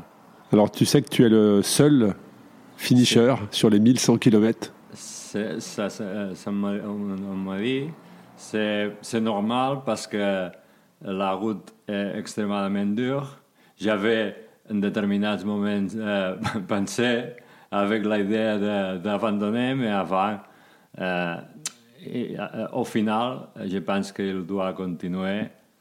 Et, et ça. Alors, c'est vrai que tu, tu dis euh, j'ai été informé, mais c'est moi qui t'ai informé en fait une fois que tu as franchi la ligne que tu es le seul, puisque ta compagne, ta femme, n'a pas souhaité te le dire Oh. Que tu étais sur le vélo pour ne pas te décourager. C'est bien ça? Ouais, ouais, ouais, c'est ça, c'est ça, c'est correct. Je ne savais, je euh, ne sais rien d'autres participants. Bien, à, au d'Huez, euh, j'avais trouvé euh, une participante de, de 1100 qui m'a dit Oh, je ne peux pas euh, seguir, j'ai fini ici parce que c'est trop dur pour moi. Et, finalement, il a, il a abandonné à Alpe d'Huez. Alors c'est vrai que Louis, tu es, euh, j'ai discuté avec ton, avec ton épouse quand on t'attendait. Tu es un habitué de, tu fais beaucoup de vélo, tu as déjà fait des tours de Mont Blanc, différentes épreuves d'ultra distance. Euh, Qu'est-ce que tu penses de ce parcours euh, de la Race Cross France version 1100 km je pense premièrement que c'est une route extrêmement belle, surtout pour la gente qui ne connaît France, parce qu'il y a de- différents places, lieux euh, fascinants. Et après, qu'il est, si, si tu veux faire euh, la, la, la route avec les, les temps établis, est extrêmement dur? D'accord. Donc c'est le constat que font, euh, je le répète régulièrement, mais depuis, euh, mais euh, c'est très très beau, mais c'est très très difficile. Mhm, ouais, ouais. exact. Tu connaissais euh, l'école par lesquelles on passait? Tu connaissais tout- tous les endroits plus ou moins, ou tu as Euh, découvert des, des endroits et des régions françaises? Je connais hum, pratiquement tous le- l'école parce que j'aime beaucoup France et, j'avais venu autrefois. Mais il y a euh, euh, lieux comme le, le Verdun, par exemple. Les gorges que- du Verdon, ouais. Ouais, que c'est fantastique. Euh, euh, il y a d'autres après, euh, après l'école de. Excuse-moi. Au- euh, Au-dessus de Gordes, Gordès, tu connais? Non, ça c'est. C'est beau aussi, le col Ouais, des murs. Si, si. J'ai j'ai dé- découvert euh, lieux Ouais, des que j'ai besoin de, de retourner autrefois avec la calme, sans la presse, le pressing. Sur la pression de- la du temps. pression ouais. dame. Est-ce que tu peux nous parler également de ton ascension du Mont Ventoux? Comment est-ce que ça s'est passé? Ah, Avec brutal. C'est un commencement de la route euh, de le premier jour. Brutal parce que tous les, tous les dimanches, le vent à, tous les dimanches, au, au- au- à, à la tarde du dimanche, après-midi du dimanche, euh, il, a, euh, mm, il y a beaucoup de vent et à la montée, à la nuit, avec le froid et, et le vent euh, fort, c'est un, un début à la route difficile. Le début, ouais. Tu, as, tu es arrivé au sommet du Mont Ventoux à quelle heure? À las 12, 12 heures de la, nuit. Deux heures de la nuit Ouais. Alors, est-ce que j'ai pas souvenir, excuse-moi, mais est-ce que tu fais partie des participants que j'ai aidé dans le dernier virage ou est-ce que tu es monté tout seul jusqu'en haut? Comment? Est-ce que, je t'ai aidé dans le dernier virage? Tu sais, le dernier virage, il y avait Ah, énormément de vent. Ouais, Est-ce il- que je t'ai poussé ou pas? Je me souviens pas. Non, il y avait une autre personne. Il était une autre Euh, personne. Si, si, si. si euh, heureusement, parce que il est, il est dur. Tu, tu te souviens combien de temps tu as mis pour euh, monter le Mont Ventoux? Euh, pardon euh, Combien de temps tu as mis? Ah J'ai j'ai exclusivement le j'ai re- re- euh, deux heures, Deux- mais c'est possible. Deux heures, c'est une super performance. Si tu as mis deux Ah. heures, c'est une super performance. Tu sais qu'il y a un non, coureur, Non, il y a un coureur qui a mis quatre heures pour monter. no, tant- no, no, maybe. Uh, uh, no, all three hours, I don't remember. no, je remember parce que le vent et la, Le vent affecté. euh, Et monter à la tête. ouais, ouais. Et, et ensuite, comment s'est déroulé le reste de ton aventure? J'ai cru comprendre que tu euh, avais eu un petit souci mécanique. Ah ouais, euh, jusqu'à euh, euh, Grenoble, s'est cassé les, les, les, cha- euh, la chaîne la, chaîne, le- le non, changement de vitesse. le changement de Voilà. vitesse. Mais heureusement, euh, c'est chassé la, la part plus petite, les, les, quatre, les quatre, non, euh, les cinq Plus petit. plus petits. En fait, ce que- En fait, ce Luis nous explique, c'est qu'il a cassé son, euh, il a cassé son, enfin, il a cassé le, le câble de son dérailleur arrière. Enfin, il ne pouvait en tout cas son dérailleur arrière ne changer que trois vitesses. Et il explique qu'il est chanceux parce que c'était les trois vitesses les plus, euh, les plus grosses, donc les trois vitesses tout en haut de sa, de sa cassette. Et heureusement parce que il aurait, ça aurait été plus compliqué pour lui si c'était les, les trois plus petites. Voilà. Ouais, ouais, ouais. Et, et comment tu t'es, euh, comment est-ce que tu as dormi? Alors je sais que tu, as- tu voulais Bah. absolument finir dans les temps ce que tu as fait et bravo à toi. Mais comment est-ce que tu as dormi? Où est-ce que tu as dormi? Euh, parfait, parfait ça. La, la question c'est précisément ne dormir pas. Alors, euh, j'ai calculé euh, à, à deux heures pour nuit, pour nuit. Alors, à quelques lieux où j'étais, où je ne peux pas euh, euh, j'ai dormi euh, à un parc, à Sur un banc, euh, ouais, pas de problème. Et tu, Parce- vas-y, vas-y, tu Non, disais. non, parce que c'est- je considérais que si... Si tu dormais, tu pouvais pas être dans les délais. Tu perds temps de, de pédaler. Et le même euh, que si on perd euh, par beaucoup à, à manger, euh, beaucoup de temps, ou, à faire le café, euh, plus vite. Et, justement, comment tu t'es alimenté pendant l'épreuve? Euh, avec euh, ce que j'ai acheté, et, et je, je vais acheter euh, le marché, supermarché quand j'ai fini le, ce que euh, alors. Mais tu étais plus sur du salé ou plus sur du sucré? euh, bon, euh, au, au principe, euh, au principe euh, le sucré, mais il arrive un moment que tous les jours, Tu peux plus, ouais. sucré, c'est toujours, alors pizza, quelquefois, quelque, c'est tout que tu trouves. Oui, c'est difficile de t'alimenter toute une journée. à sucrée. Euh, euh, j'avais vu une machine de pizza à, à, Oui, exact. à deux heures. En haut des saisies, il y a une machine à Euh, pizza. J'ai essayé de, de manger pizza à la. à-. C'est est- fantastique. Oui, Deux heures de la nuit, une machine de pizza à Toulouse. Euh, Effectivement, en haut des saisies, sous le pont, euh, juste en haut des saisies, il y a une machine à pizza, Ouais. effectivement. Mais tu vois, quand, la prochaine fois que je passe devant et que je la verrai, je penserai à toi. Ah ouais. Parce que quand j'étais passé la semaine dernière, je me suis dit, mais qui peut prendre une pizza à une Ouais. machine à pizza? Eh bien, Louis qui fait Ah, la c'est Race Cross France, C'est parfait. ah. je me souviens, ouais. Est-ce que tu as d'autres euh, d'autres projets comme ça dans l'avenir à, à venir sur les grandes, euh, les grandes étapes ou des, des courses d'ultra-distance? J'ai discuté avec ta compagne juste avant et ta compagne me disait euh, c'est la dernière, après il arrête. Donc toi, qu'est-ce que tu en Ouais, j'ai penses? pensé, en ce moment, j'ai pensé le même que toi. mais, mais je ne sais pas. cette année, je m'avais concentré à, à préparer pour venir ici toute l'année. J'avais fait des brevets euh, de, de, Brevets, 300, ouais. 300, euh, 400, 600 euh, kilomètres. Et après les, les RAF. Euh, en ce moment, je ne sais pas. Que- qu'on deviendra. Excuse-moi. Non, Ok. pas de problème. Euh, Qu'est-ce que tu fais dans la vie, euh, Louis? Pardon? quel est ton métier? Ah oui, je suis dessinateur graphique en dessineur. D'accord, Ouais. d'accord. Et ça, rien à euh, avec la, la- le vélo. non, mais ça, ça peut te. Tu te- tu t'entraînes combien d'heures par semaine actu- enfin, actuellement quand tu prépares ce type d'objectif? Ah ouais, bon, je sors avec le vélo euh, pratiquement tous les jours. Euh, et, et je vais faire euh, de, chaque fois beaucoup de kilomètres et, et nuit sans dormir. Ah, Tu le- t'entraînes à lutter contre le sommeil Ouais, également ouais. ouais, c'est- Lui. Louis habite. Euh, J'aime beaucoup les, les, la, la montée, la- essentiellement la, la, montagne. euh, D'accord. Lui s'habite en fait vers euh, Chiron, en, en Espagne. Donc une- un endroit magnifique pour, euh, pour s'entraîner, pour rouler. Ouais, ouais, ouais. ouais, il y a les Pyrénées près. Et, et c'est un, un, un, un belle place euh, aussi. Qu'est-ce que tu peux dire aux- si tu avais un message à faire passer aux, aux gens qui nous écoutent et qui euh, soit ont fait la Race Cross France cette année, soit hésitent quel message tu pourrais leur faire passer? Je ne sais pas si en ce moment le message est positif. Que, que, bon, euh, non, c'est que, que, que c'est euh, une route exceptionnelle.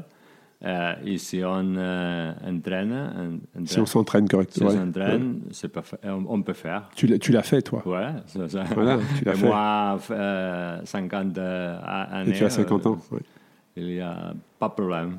Bon, en tout cas, euh, c'est un vrai plaisir pour nous de te recevoir. Bravo pour ta performance. Merci. Et euh, le maillot de finisher cette année a une saveur particulière parce que très peu vont l'avoir, je pense, et, euh, et tu l'as bien mérité en tout cas. Donc bravo à toi et félicitations et bon repos. Merci Arnaud. Merci Louis. Merci.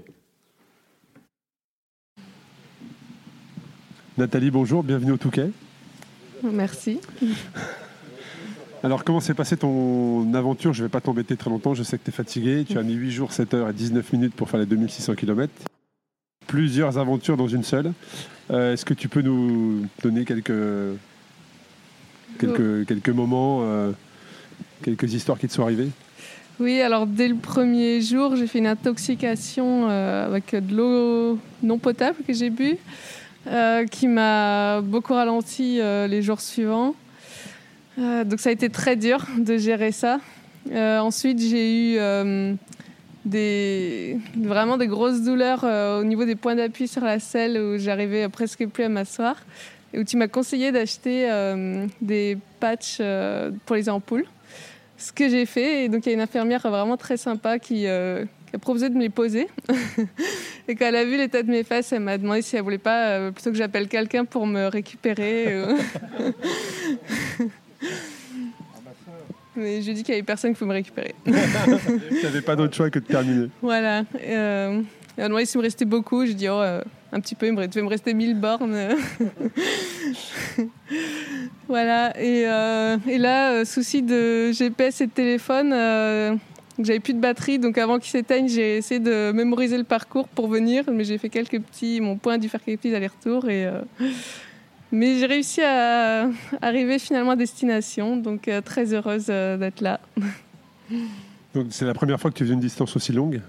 C'est ça. C'était quoi ta distance la plus longue avant celle-ci euh, C'était un brevet de 1000 km. Et, et alors, pour, pour toi, c'est quoi la différence entre d'avoir fait 1000 et 2600 Est-ce qu'il y a un vrai écart ou est-ce que... Ouais, il y a un vrai écart parce que... 1000, on peut se permettre de dormir très peu et enfin, si on gère pas très bien, c'est pas très grave. Sur un 2600, euh, il y a vraiment, je me rends compte qu'il y a vraiment beaucoup, beaucoup de gestion. Euh, euh, bah, par exemple, la première nuit, j'avais essayé de pas dormir et je l'ai payé après. J'étais vraiment fatiguée dans l'Alpe d'Huez, j'avançais plus et donc j'ai dormi une longue nuit là-bas. Et, et, comment tu as, as, géré ton sommeil? C'était du bivouac ou c'était de, de l'hôtel? Non, c'était uniquement du bivouac. Et enfin, de temps en temps, dans les hum, time stations, quand il y avait des... Des possibilités de le faire. Ouais. Et tu, tu, saurais dire combien de temps tu as dormi sur euh, les 8 jours? Euh... Approximativement Non, c'est... à la fin, je faisais plutôt des... Dès que je sentais que, que je fatiguais, je me mettais sur le bord de la route et, euh... et je dormais un petit peu. Et bon, j'ai appris qu'il fallait euh, se mettre un peu plus à l'écart de la route parce que sinon, il y a tout le monde qui s'arrête pour demander si euh, c'était eu un accident. Ou... Mais bon. euh, non, c'est compliqué à dire. Au début, j'ai beaucoup dormi, euh, bah, comme j'avais déjà expliqué, pour récupérer de ma maladie. Après, je pense que je faisais des nuits plus courtes et je dormais quand, quand, je sentais que je tombais. Quoi.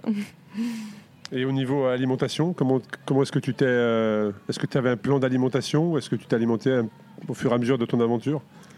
Non, je me. Alors au début, j'avais prévu pas mal de bars et puis euh, d'aller euh, dans les boulangeries ou ce que je trouvais. Euh, finalement, les bars, au bout d'un moment, ça passait plus trop. J'en avais marre, donc. Saturé au niveau du sucre, peut-être. Ouais, ouais, ça doit être ça. Du coup, euh, c'était euh, plus euh, ce que je trouvais sur la route. J'essayais de varier un petit peu justement pour pas. Enfin, après, euh, avec la maladie, au début, j'étais aussi, j'avais pas mal de nausées et j'arrivais pas à manger grand chose, donc euh, c'était ce qui passait. Et, et si tu avais une anecdote à faire ressortir de cette aventure, alors bon, tu as, as, été malade, tu as, pas mal, as pas mal eu de difficultés et tu les as surmontées, mais si tu avais une anecdote positive, un bon moment à, à faire ressortir, une, ça peut être une rencontre hein, avec une personne qui est ah bah, J'ai rencontré euh, beaucoup de monde, en effet. Euh, Euh, des gens que je connais même pas qui sont venus m'encourager, euh, connaissaient mon prénom et tout. Donc Sur les réseaux, euh, on a vu effectivement, il y a des gens qui, qui, euh, qui faisaient remonter comme quoi ils t'avaient croisé. Ouais, c'était c'était vraiment vraiment sympa. euh, voilà, euh, on m'a dit que j'étais inspirante, alors c'est c'est touchant. Mais euh, non, ouais, un peu toutes les rencontres, les paysages, il y a eu il y a eu beaucoup beaucoup de positifs aussi, heureusement. Et tu penses du parcours Qu'est-ce que tu qu'est-ce que tu penses de ce parcours? Euh, J'ai surtout beaucoup aimé les, les 1000 premiers kilomètres euh, dans les Alpes. C'est et- c'est étonnant parce que c'est les plus difficiles. Beaucoup les ont détestés. Ah, bah, moi, c'est ce que j'ai préféré. Après, moi, euh, ce qui me motive, c'est vraiment le paysage et euh, ouais, le, le challenge. Et c'est vrai que les étapes de plage, j'ai eu plus de mal parce que, euh, parce que je m'ennuyais un peu des fois. Plus psychologiquement. Voilà. Bon, ouais, Surtout de nuit où il n'y a pas grand-chose à voir. Et... Et c'est quoi là, tu, tu vas faire quoi demain? Tu vas aller rouler demain Non? Tu vas prendre ton vélo et tu vas rouler ou... Demain, euh, demain, normalement, je travaille. Pourquoi normalement? Pourquoi normalement? Les prochaines aventures, tu as déjà des choses en tête ou euh, Euh, j'en ai peut-être pas cette année, mais l'année prochaine, des années à venir? Oui, j'en ai beaucoup, mais alors j'en ai pas choisi une en particulier. Il y a des voyages, il y a peut-être d'autres courses ou d'autres défis. Tu, tu réalises là actuellement ce que tu as, ce que tu as fait? Est-ce que c'est pas encore très très clair pour toi? Parce que 2600 km en 8 jours, c'est juste énorme en fait. Oui, mais je pensais le faire en moins. Bon, on va te laisser aller te, te reposer, on te remercie, puis ben, on espère un jour te, te revoir euh, sur l'épreuve. En tout cas, c'est un vrai plaisir de t'accueillir. Merci beaucoup Nathalie. Merci Arnaud. Pierre, bonjour. Bonjour, Bienvenue au Touquet. Merci. On se retrouve 7 jours, 7 heures et 51 minutes après ton départ. Qu'est-ce qui s'est passé entre-temps? Une vie. Tellement d'aventures. Est-ce que tu peux nous, euh, comme ça, à chaud, parce que tu viens juste d'arriver, est-ce que tu peux nous expliquer euh, voilà, comment ça s'est déroulé pour toi, si tu reprends étape par étape? Alors, étape Le par Ventoux, alors, déjà le Ventoux, comment s'est passé l'ascension du euh, Ventoux? C'était mythique. Plus je montais, plus je j'avais j'appréhendais la descente en fait avec le vent. Là-haut, j'arrivais même plus à tenir mon guidon dans la montée tellement ça soufflait. Mais euh, ouais, je, je pense que sans toi, j'aurais pas pu finir la dernière rampe en Dans fait. le dernier virage, Ouais, ouais, la dernière- le dernier virage. il y avait des rafales, ouais. Ouais, ouais, ouais. Mais bon, à côté, euh, c'est vrai que la descente côté Malocène était euh, beaucoup moins exposée. Ouais, donc, plus euh, protégé. ouais, c'était, c'était un soulagement au bout de deux kilomètres de voir ça. Puis euh, on, était, euh, on avait décidé avec Hugues de le faire à deux. On s'est dit les conditions sont un peu dangereuses. On va essayer de. À deux, on sera plus fort, on va se soutenir, on va essayer d'observer euh, si dans la descente il y a des animaux. Par exemple, lui, il a vu quatre renards, moi j'ai rien ouais. vu. euh, c'était sympa, c'était partagé. Et puis. voilà, c'est ouais, le Ventoux, c'était une première étape. On s'est dit après le Ventoux, on peut tout faire. Il y a eu des secrets, des secrets défis après. Ouais, après, donc, vous êtes- avais- tu avais le Vercors, Ouais, c'est ça? le Vercors. Entre temps, on a eu un pied à terre dans le Diois chez des amis que je remercie au passage. Et euh, le lendemain, euh, Vercors, col du Rousset que j'adore, vraiment Ouais, un de mes un très préférés. beau col. Le, le Stelvio français, je l'appelle. Euh, après, un petit arrêt euh, à Saint-Jean avec des, des ravioles super bonnes qui m'ont reboosté. Puis là, j'ai découvert les gorges de la Bourne. Oui. C'est Extraordinaire. Magnifique. Ah vraiment un, un cirque, un peu comme le cirque de Gavarnie. Puis euh, le, le plateau du Vercors. Et là, euh, la bascule aussi que je ne connaissais pas sur euh, Saint-Nizier-Moucherotte.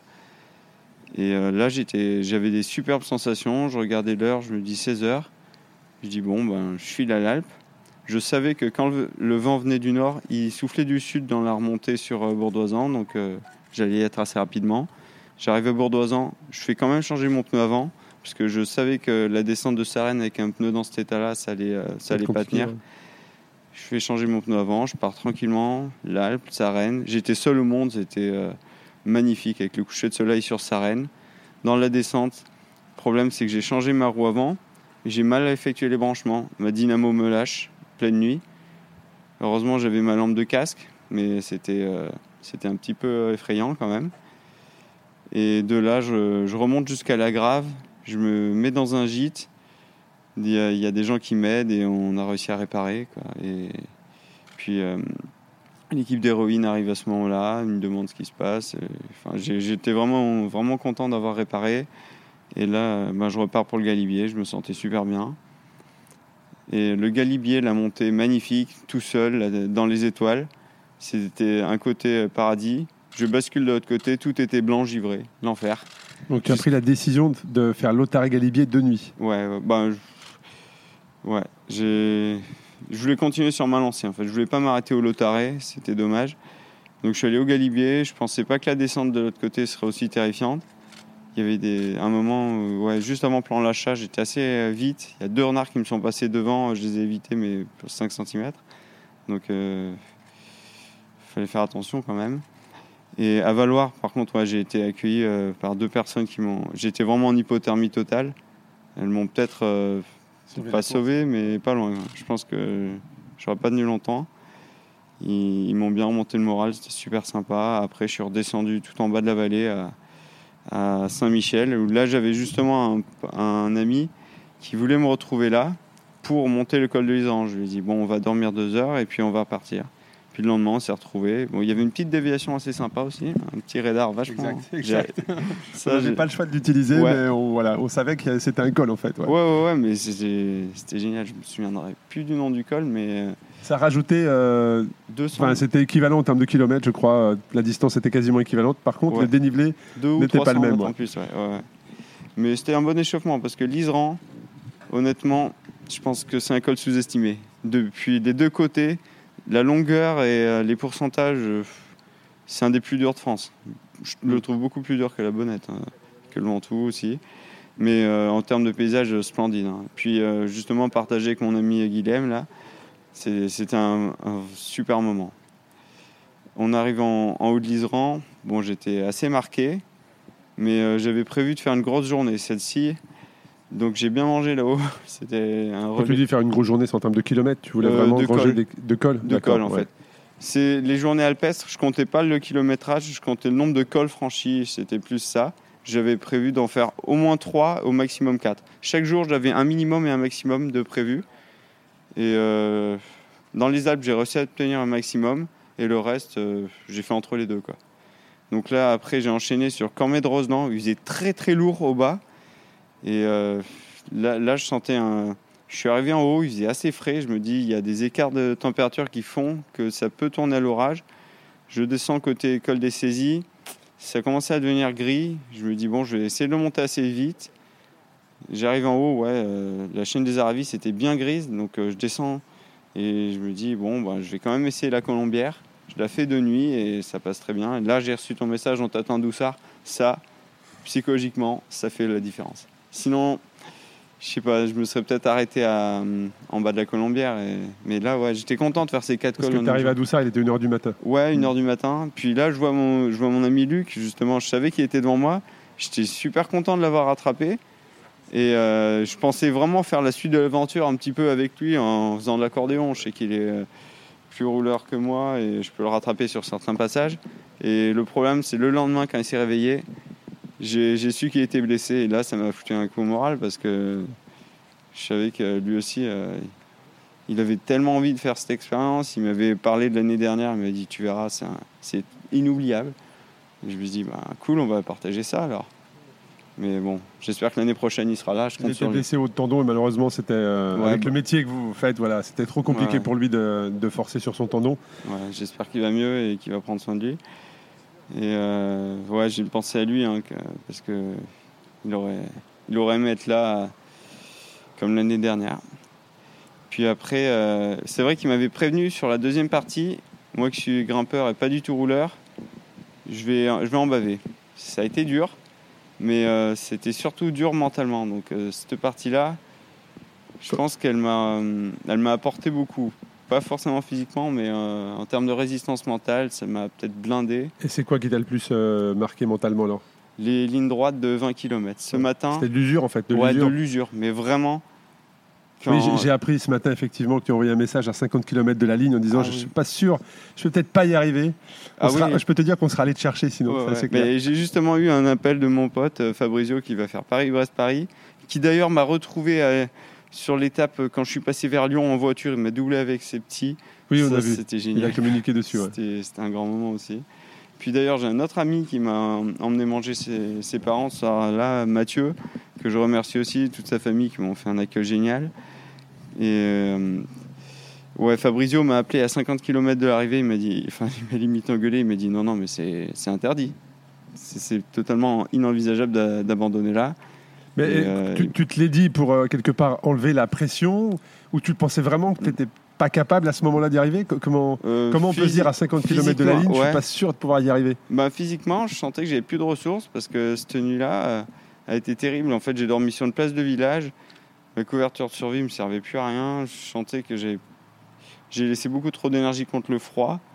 Donc l'année prochaine, il va falloir que je m'équipe un peu plus parce que j'ai bien entendu envie de la refaire, hein, c'est clair. C'est les équipements qui t'ont. euh, Ouais, ouais, ouais, la logistique. euh, juste euh, pour éviter d'avoir ce double effort. euh, De lutter contre le froid et de. Ouais, ouais, parce qu'on réalise le matin, tout, le- tout, à chaque, fois- chaque fois le matin, je mets 5-6 heures à, me réchauffer. réchauffer. Quoi. Et Et toi, tu penses que c'est la, c'est pas la fatigue, c'est vraiment la- tes équipements qui ont fait que. ben, c'est la- l'addition des deux, en fait, je pense. Donc euh, autant mettre toutes les chances de son côté et dormir au chaud. Ça sera, ça sera une leçon à retenir pour l'année prochaine. Et euh, voilà. Puis mes parents, euh, bien sûr, qui sont venus me retrouver, et mes cousins, merci. hein. et c'est un boost immense, quoi. En tout cas, la- l'année passée, cette année, pour les premiers qui sont arrivés, c'est le premier concurrent qu'on va terminer au sprint. Personne Ouais. n'avait raté en fait la passe, tellement tu allais vite. Mais je sais pas d'où je suis chercher cette énergie, mais euh, bon, j'avais quand même le vent dans le dos, il faut le dire. À 10 km de l'arrivée, j'ai ben, mon ami Fabrizio qui m'appelle. Il m'appelait tous les 20 km à la fin. Donc euh, je dis, bon, euh, ça, ça va le faire. Il m'a dit, bon, écoute, t'as l'air pas trop mal. hein. Je regarde ta vitesse instantanée. euh, je sais pas si tu le fais pas un peu, hein, quand même. Je dis, bon, bah, on va voir s'il m'en reste pas un peu. Puis je me, suis chauffé. Les 10 derniers kilomètres, je les ai fait à bloc. Enfin, c'était. Mais bon, c'est aussi grâce au vélo héroïne qui, franchement, est, un régal. Tant au niveau confort que, qu'efficacité, quoi. Donc, euh, Et, les, moments d'émotion à l'arrivée, qu'est-ce que tu t'es dit quand euh, là, le dernier virage, donc le dernier virage, tu arrives dans la ligne droite, tu vois euh, ben, tes parents, tes proches qui t'attendent. Comment. Qu'est-ce que tu qu'est-ce que tu dis à ce moment-là? Ça valait le coup. Ouais. Tout Tous les, moments difficiles sont Ah évacués. ouais, ouais, ouais, c'était. Il y en a eu hein, énormément. Chaque jour, euh, beaucoup. En fait, c'est vraiment ça. Tout, on n'est on n'est jamais à plat émotionnellement. Toujours des phases d'euphorie, de doute, vraiment des. Et même si on sait que ça va venir, on doute toujours. On a- Enfin, j'ai toujours un creux que j'arrive pas forcément à expliquer. C'est pas, c'est pas forcément rationnel non plus. Je sais pas. Mais euh, je sais que ça va passer, quoi. C'est sûr- c'est ce que l'expérience m'a amené. Et comment tu as géré ton alimentation tout au long des 2600 km Alors, euh, Tu avais un plan déjà par rapport à ça ou Ouais, non, j'essaie vraiment d'être régulier, puis aux sensations. Par exemple, hier, j'avais prévu de faire euh, une grosse, grosse, une grosse journée. Donc, euh, je- à la limite, je voulais faire d'une traite, euh, revenir ici. Donc, je me suis beaucoup alimenté en début de journée, même quand j'avais pas faim. En fait, je, je m'alimentais sans avoir faim, et euh, pour anticiper avoir du jus pour la nuit. Mais ça n'a pas été suffisant, en fait. Qu'est-ce que tu qu'est-ce que tu peux dire aux personnes qui nous qui qui t'écoutent et qui veulent découvrir l'ultra distance ou qui le connaissent déjà? Qu'est-ce que tu peux leur dire de ton expérience? Alors, si vous êtes aventurier et compétiteur, euh, euh, c'est le meilleur compromis, je trouve. Mais euh, il faut quand même pas sous-estimer euh, la difficulté d'un tel effort, parce que c'est assez dur à décrire. Je pense que c'est décrire, ça pourrait pas, on pourrait pas retranscrire la réalité de cet effort-là. Je pense qu'il faut vraiment le vivre. Après, ce qui est intéressant, c'est qu'il y a plusieurs distances. Donc il ne faut pas y aller, il faut pas griller les étapes, hein, je pense, euh, là-dessus. Il faut vraiment. euh, je pense que le 300 déjà est avec un énorme dénivelé, pratiquement 7000. C'est un des plus durs parcours euh, 300 km qui soit. Je pense que le 300 est bien pour se roder. Après, il y a des 500 qui sont bien aussi, hein, mais euh, ne pas griller les étapes pour, euh, pour l'ultra Et, distance. et- et est-ce que tu t'attendais à une épreuve aussi difficile? Ah non, non, clairement. J'ai été euh, toutes mes certitudes euh, balayées. Ça, c'est génial. c'est comme ça qu'on apprend, de toute façon. Donc, euh, Il y a Laurent Boursette qui est attendu, tu vois, Laurent Boursette. Ouais, qui est bah, là. génial. euh, J'ai beaucoup de questions parce que je suis admiratif. hein. Franchement, je me suis dit quand je vais arriver, la pre- enfin, ce que je vais faire, j'avais une liste de choses à faire, c'est regarder les deux premiers, co- comment ils sont entraînés, quelle logistique ils avaient, comment ils ont géré leur sommeil, comment ils ont géré les cols, quel col franchir de nuit, quel col ne pas franchir de nuit. Oui, ça, je pense que tu t'en souviendras. Après, c'est vrai que j'ai encore le doute parce que l'enchaînement Galibier-Isran, il y en a forcément un à faire de nuit, quoi, presque. Mais c'est un pari. Même, même l'Iseran, euh, certains concurrents l'ont franchi de nuit, euh, ils sont redescendus à Val d'Isère euh, aussi Ouais. frigorifiés. Je pense à Hugues qui, qui a, il m'a dit qu'il avait abandonné à cause Ouais. de ça. Ouais. C'est c'est énorme. Il a voulu, en fait, il a voulu partir tôt de Val d'Isère, à 2h du matin, et la descente qui est très longue et pas forcément euh, facile, Mm. euh, il était frigorifié au pied. Ouais. Ouais. Le problème, c'est que c'est une descente très longue. Ouais, très très longue. Très longue.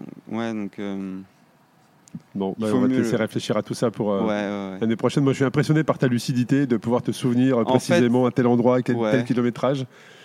Donc bravo à toi. euh, Bah justement, cette lucidité, non, oui non, parce que ai- je l'ai préparé longtemps, j'y ai pensé sur les grandes lignes droites. Par exemple, ce matin, la ligne droite de la Somme, elle. J'étais pas bien réveillé, moi j'ai fait une nuit blanche, donc euh, là je luttais vraiment contre le sommeil, mais je pensais aussi à tout ce qui s'était passé. Je, me faisais un petit récap en fait, pour pas m'endormir. Je pensais vraiment, euh, je faisais une petite rétrospective de tout ce qui s'était, tout ce qui s'était passé, de toutes les personnes à remercier, parce que je pense que j'aurai une liste assez longue. Et euh, bien sûr, euh, oui, je vais quand même remercier euh, mon équipe de coursiers sans qui je serais pas là, font la bise et tous mes potes qui m'ont suivi à distance, qui sont venus à ma rencontre. C'est aussi grâce à eux que je suis là. Donc, donc finalement, tu n'étais pas tout seul dans l'aventure? non, non, j'étais pas tout seul. Puis quand, quand j'avais ma dynamo qui lâchait, euh, ils me donnaient tout- des conseils et ouais, c'était, ils m'ont donné le bon conseil. hein. C'était un truc tout bête, mais voilà. Eh bien, on te souhaite euh, bon repos, bonne Ouais. récup. Et puis euh, bah, à très bientôt, je l'espère. En tout cas, Ah merci ouais. pour ta gentillesse, ta lucidité. Et on t'a suivi pendant toute l'aventure, c'était extra. Et Bravo à merci toi. euh, pour euh, m'avoir converti. Là, je suis. Je vais essayer de convertir un maximum de personnes et j'ai plein d'idées pour la RAF. J'aimerais contribuer aussi de mon côté à Avec rendre cet événement populaire parce que quand je vois le, le monde qu'il y a autour de l'étape du Tour, je me dis un jour il faut que cette course soit aussi populaire que l'étape du Tour. Que les gens viennent nous voir au bord des routes, ça serait fantastique. Bon, bah écoute, tu es embauché. Tu es embauché, c'est officiel. bon, en tout cas, merci à toi et puis bah, bon, bonne récupération. Bah, merci beaucoup. Ségolène, j'ai interviewé beaucoup de finishers, mais des cyclistes. Toi, tu es finisher, mais aussi dans l'équipe de bénévoles pour la première année. Je voulais juste avoir ton avis sur cette première expérience sur la Race Cross France.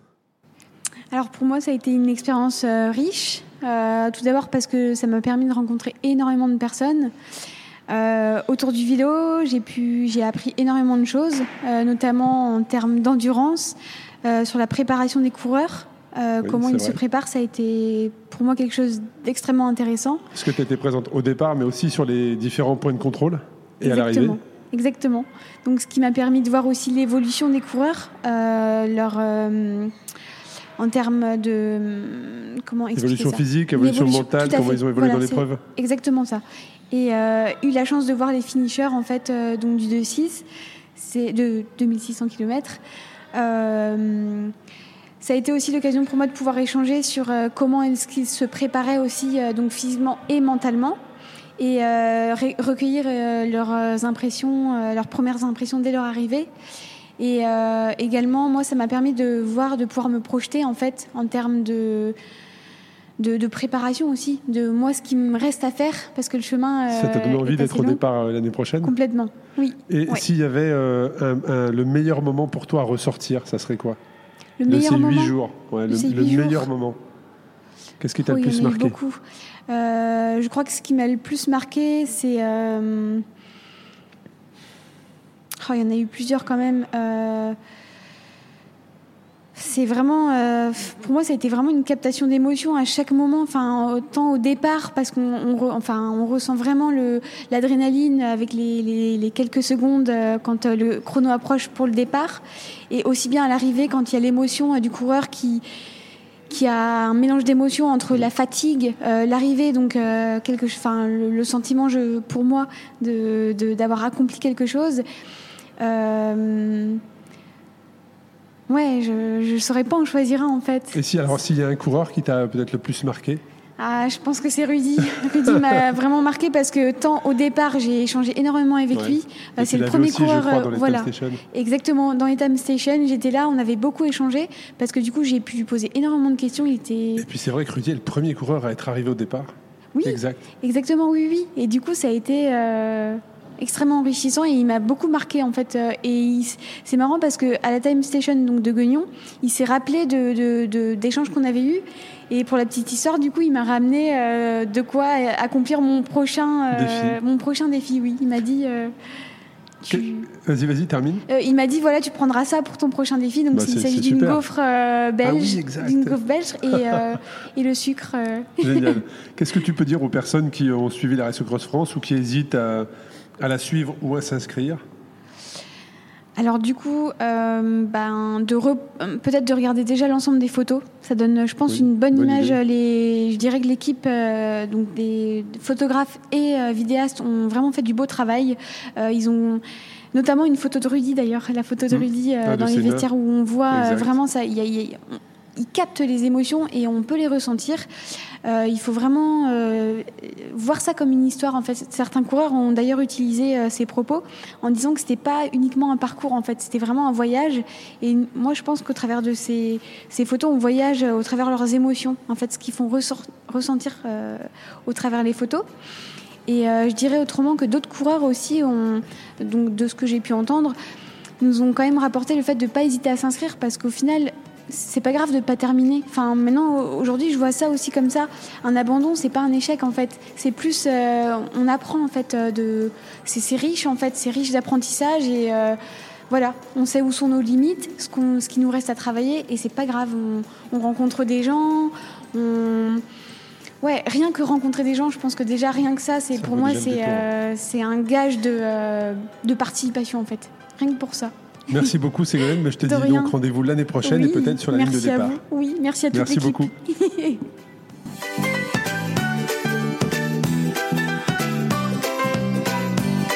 J'espère que cet épisode si particulier vous a plu. Le podcast est disponible sur Apple Podcast et SoundCloud, alors pensez à vous abonner pour ne pas rater la sortie d'un nouvel épisode. Pensez à noter le podcast par une note 5 étoiles et le partager sur vos réseaux et même à en parler autour de vous. Cela permettra ainsi à d'autres de découvrir le podcast. C'est un petit détail pour vous, mais cela est très important pour moi car ce podcast n'est pas sponsorisé et sa croissance est organique, c'est-à-dire de bouche à oreille uniquement. Si cet épisode vous a plu, je vous invite également à laisser un message directement aux invités sur leurs réseaux sociaux pour leur remercier de leurs beaux conseils de l'émotion qu'ils vous ont générée. C'est aussi hyper important pour leur montrer que le podcast est écouté. Vous pouvez également me suivre via Facebook, Instagram ou YouTube. Merci d'avoir écouté le podcast Ultra Talk. Merci à vous qui êtes de plus en plus nombreux à chaque épisode. Merci à tous ceux qui m'envoient régulièrement des suggestions d'invités. Merci de votre fidélité et à très bientôt pour un Ultra Talk.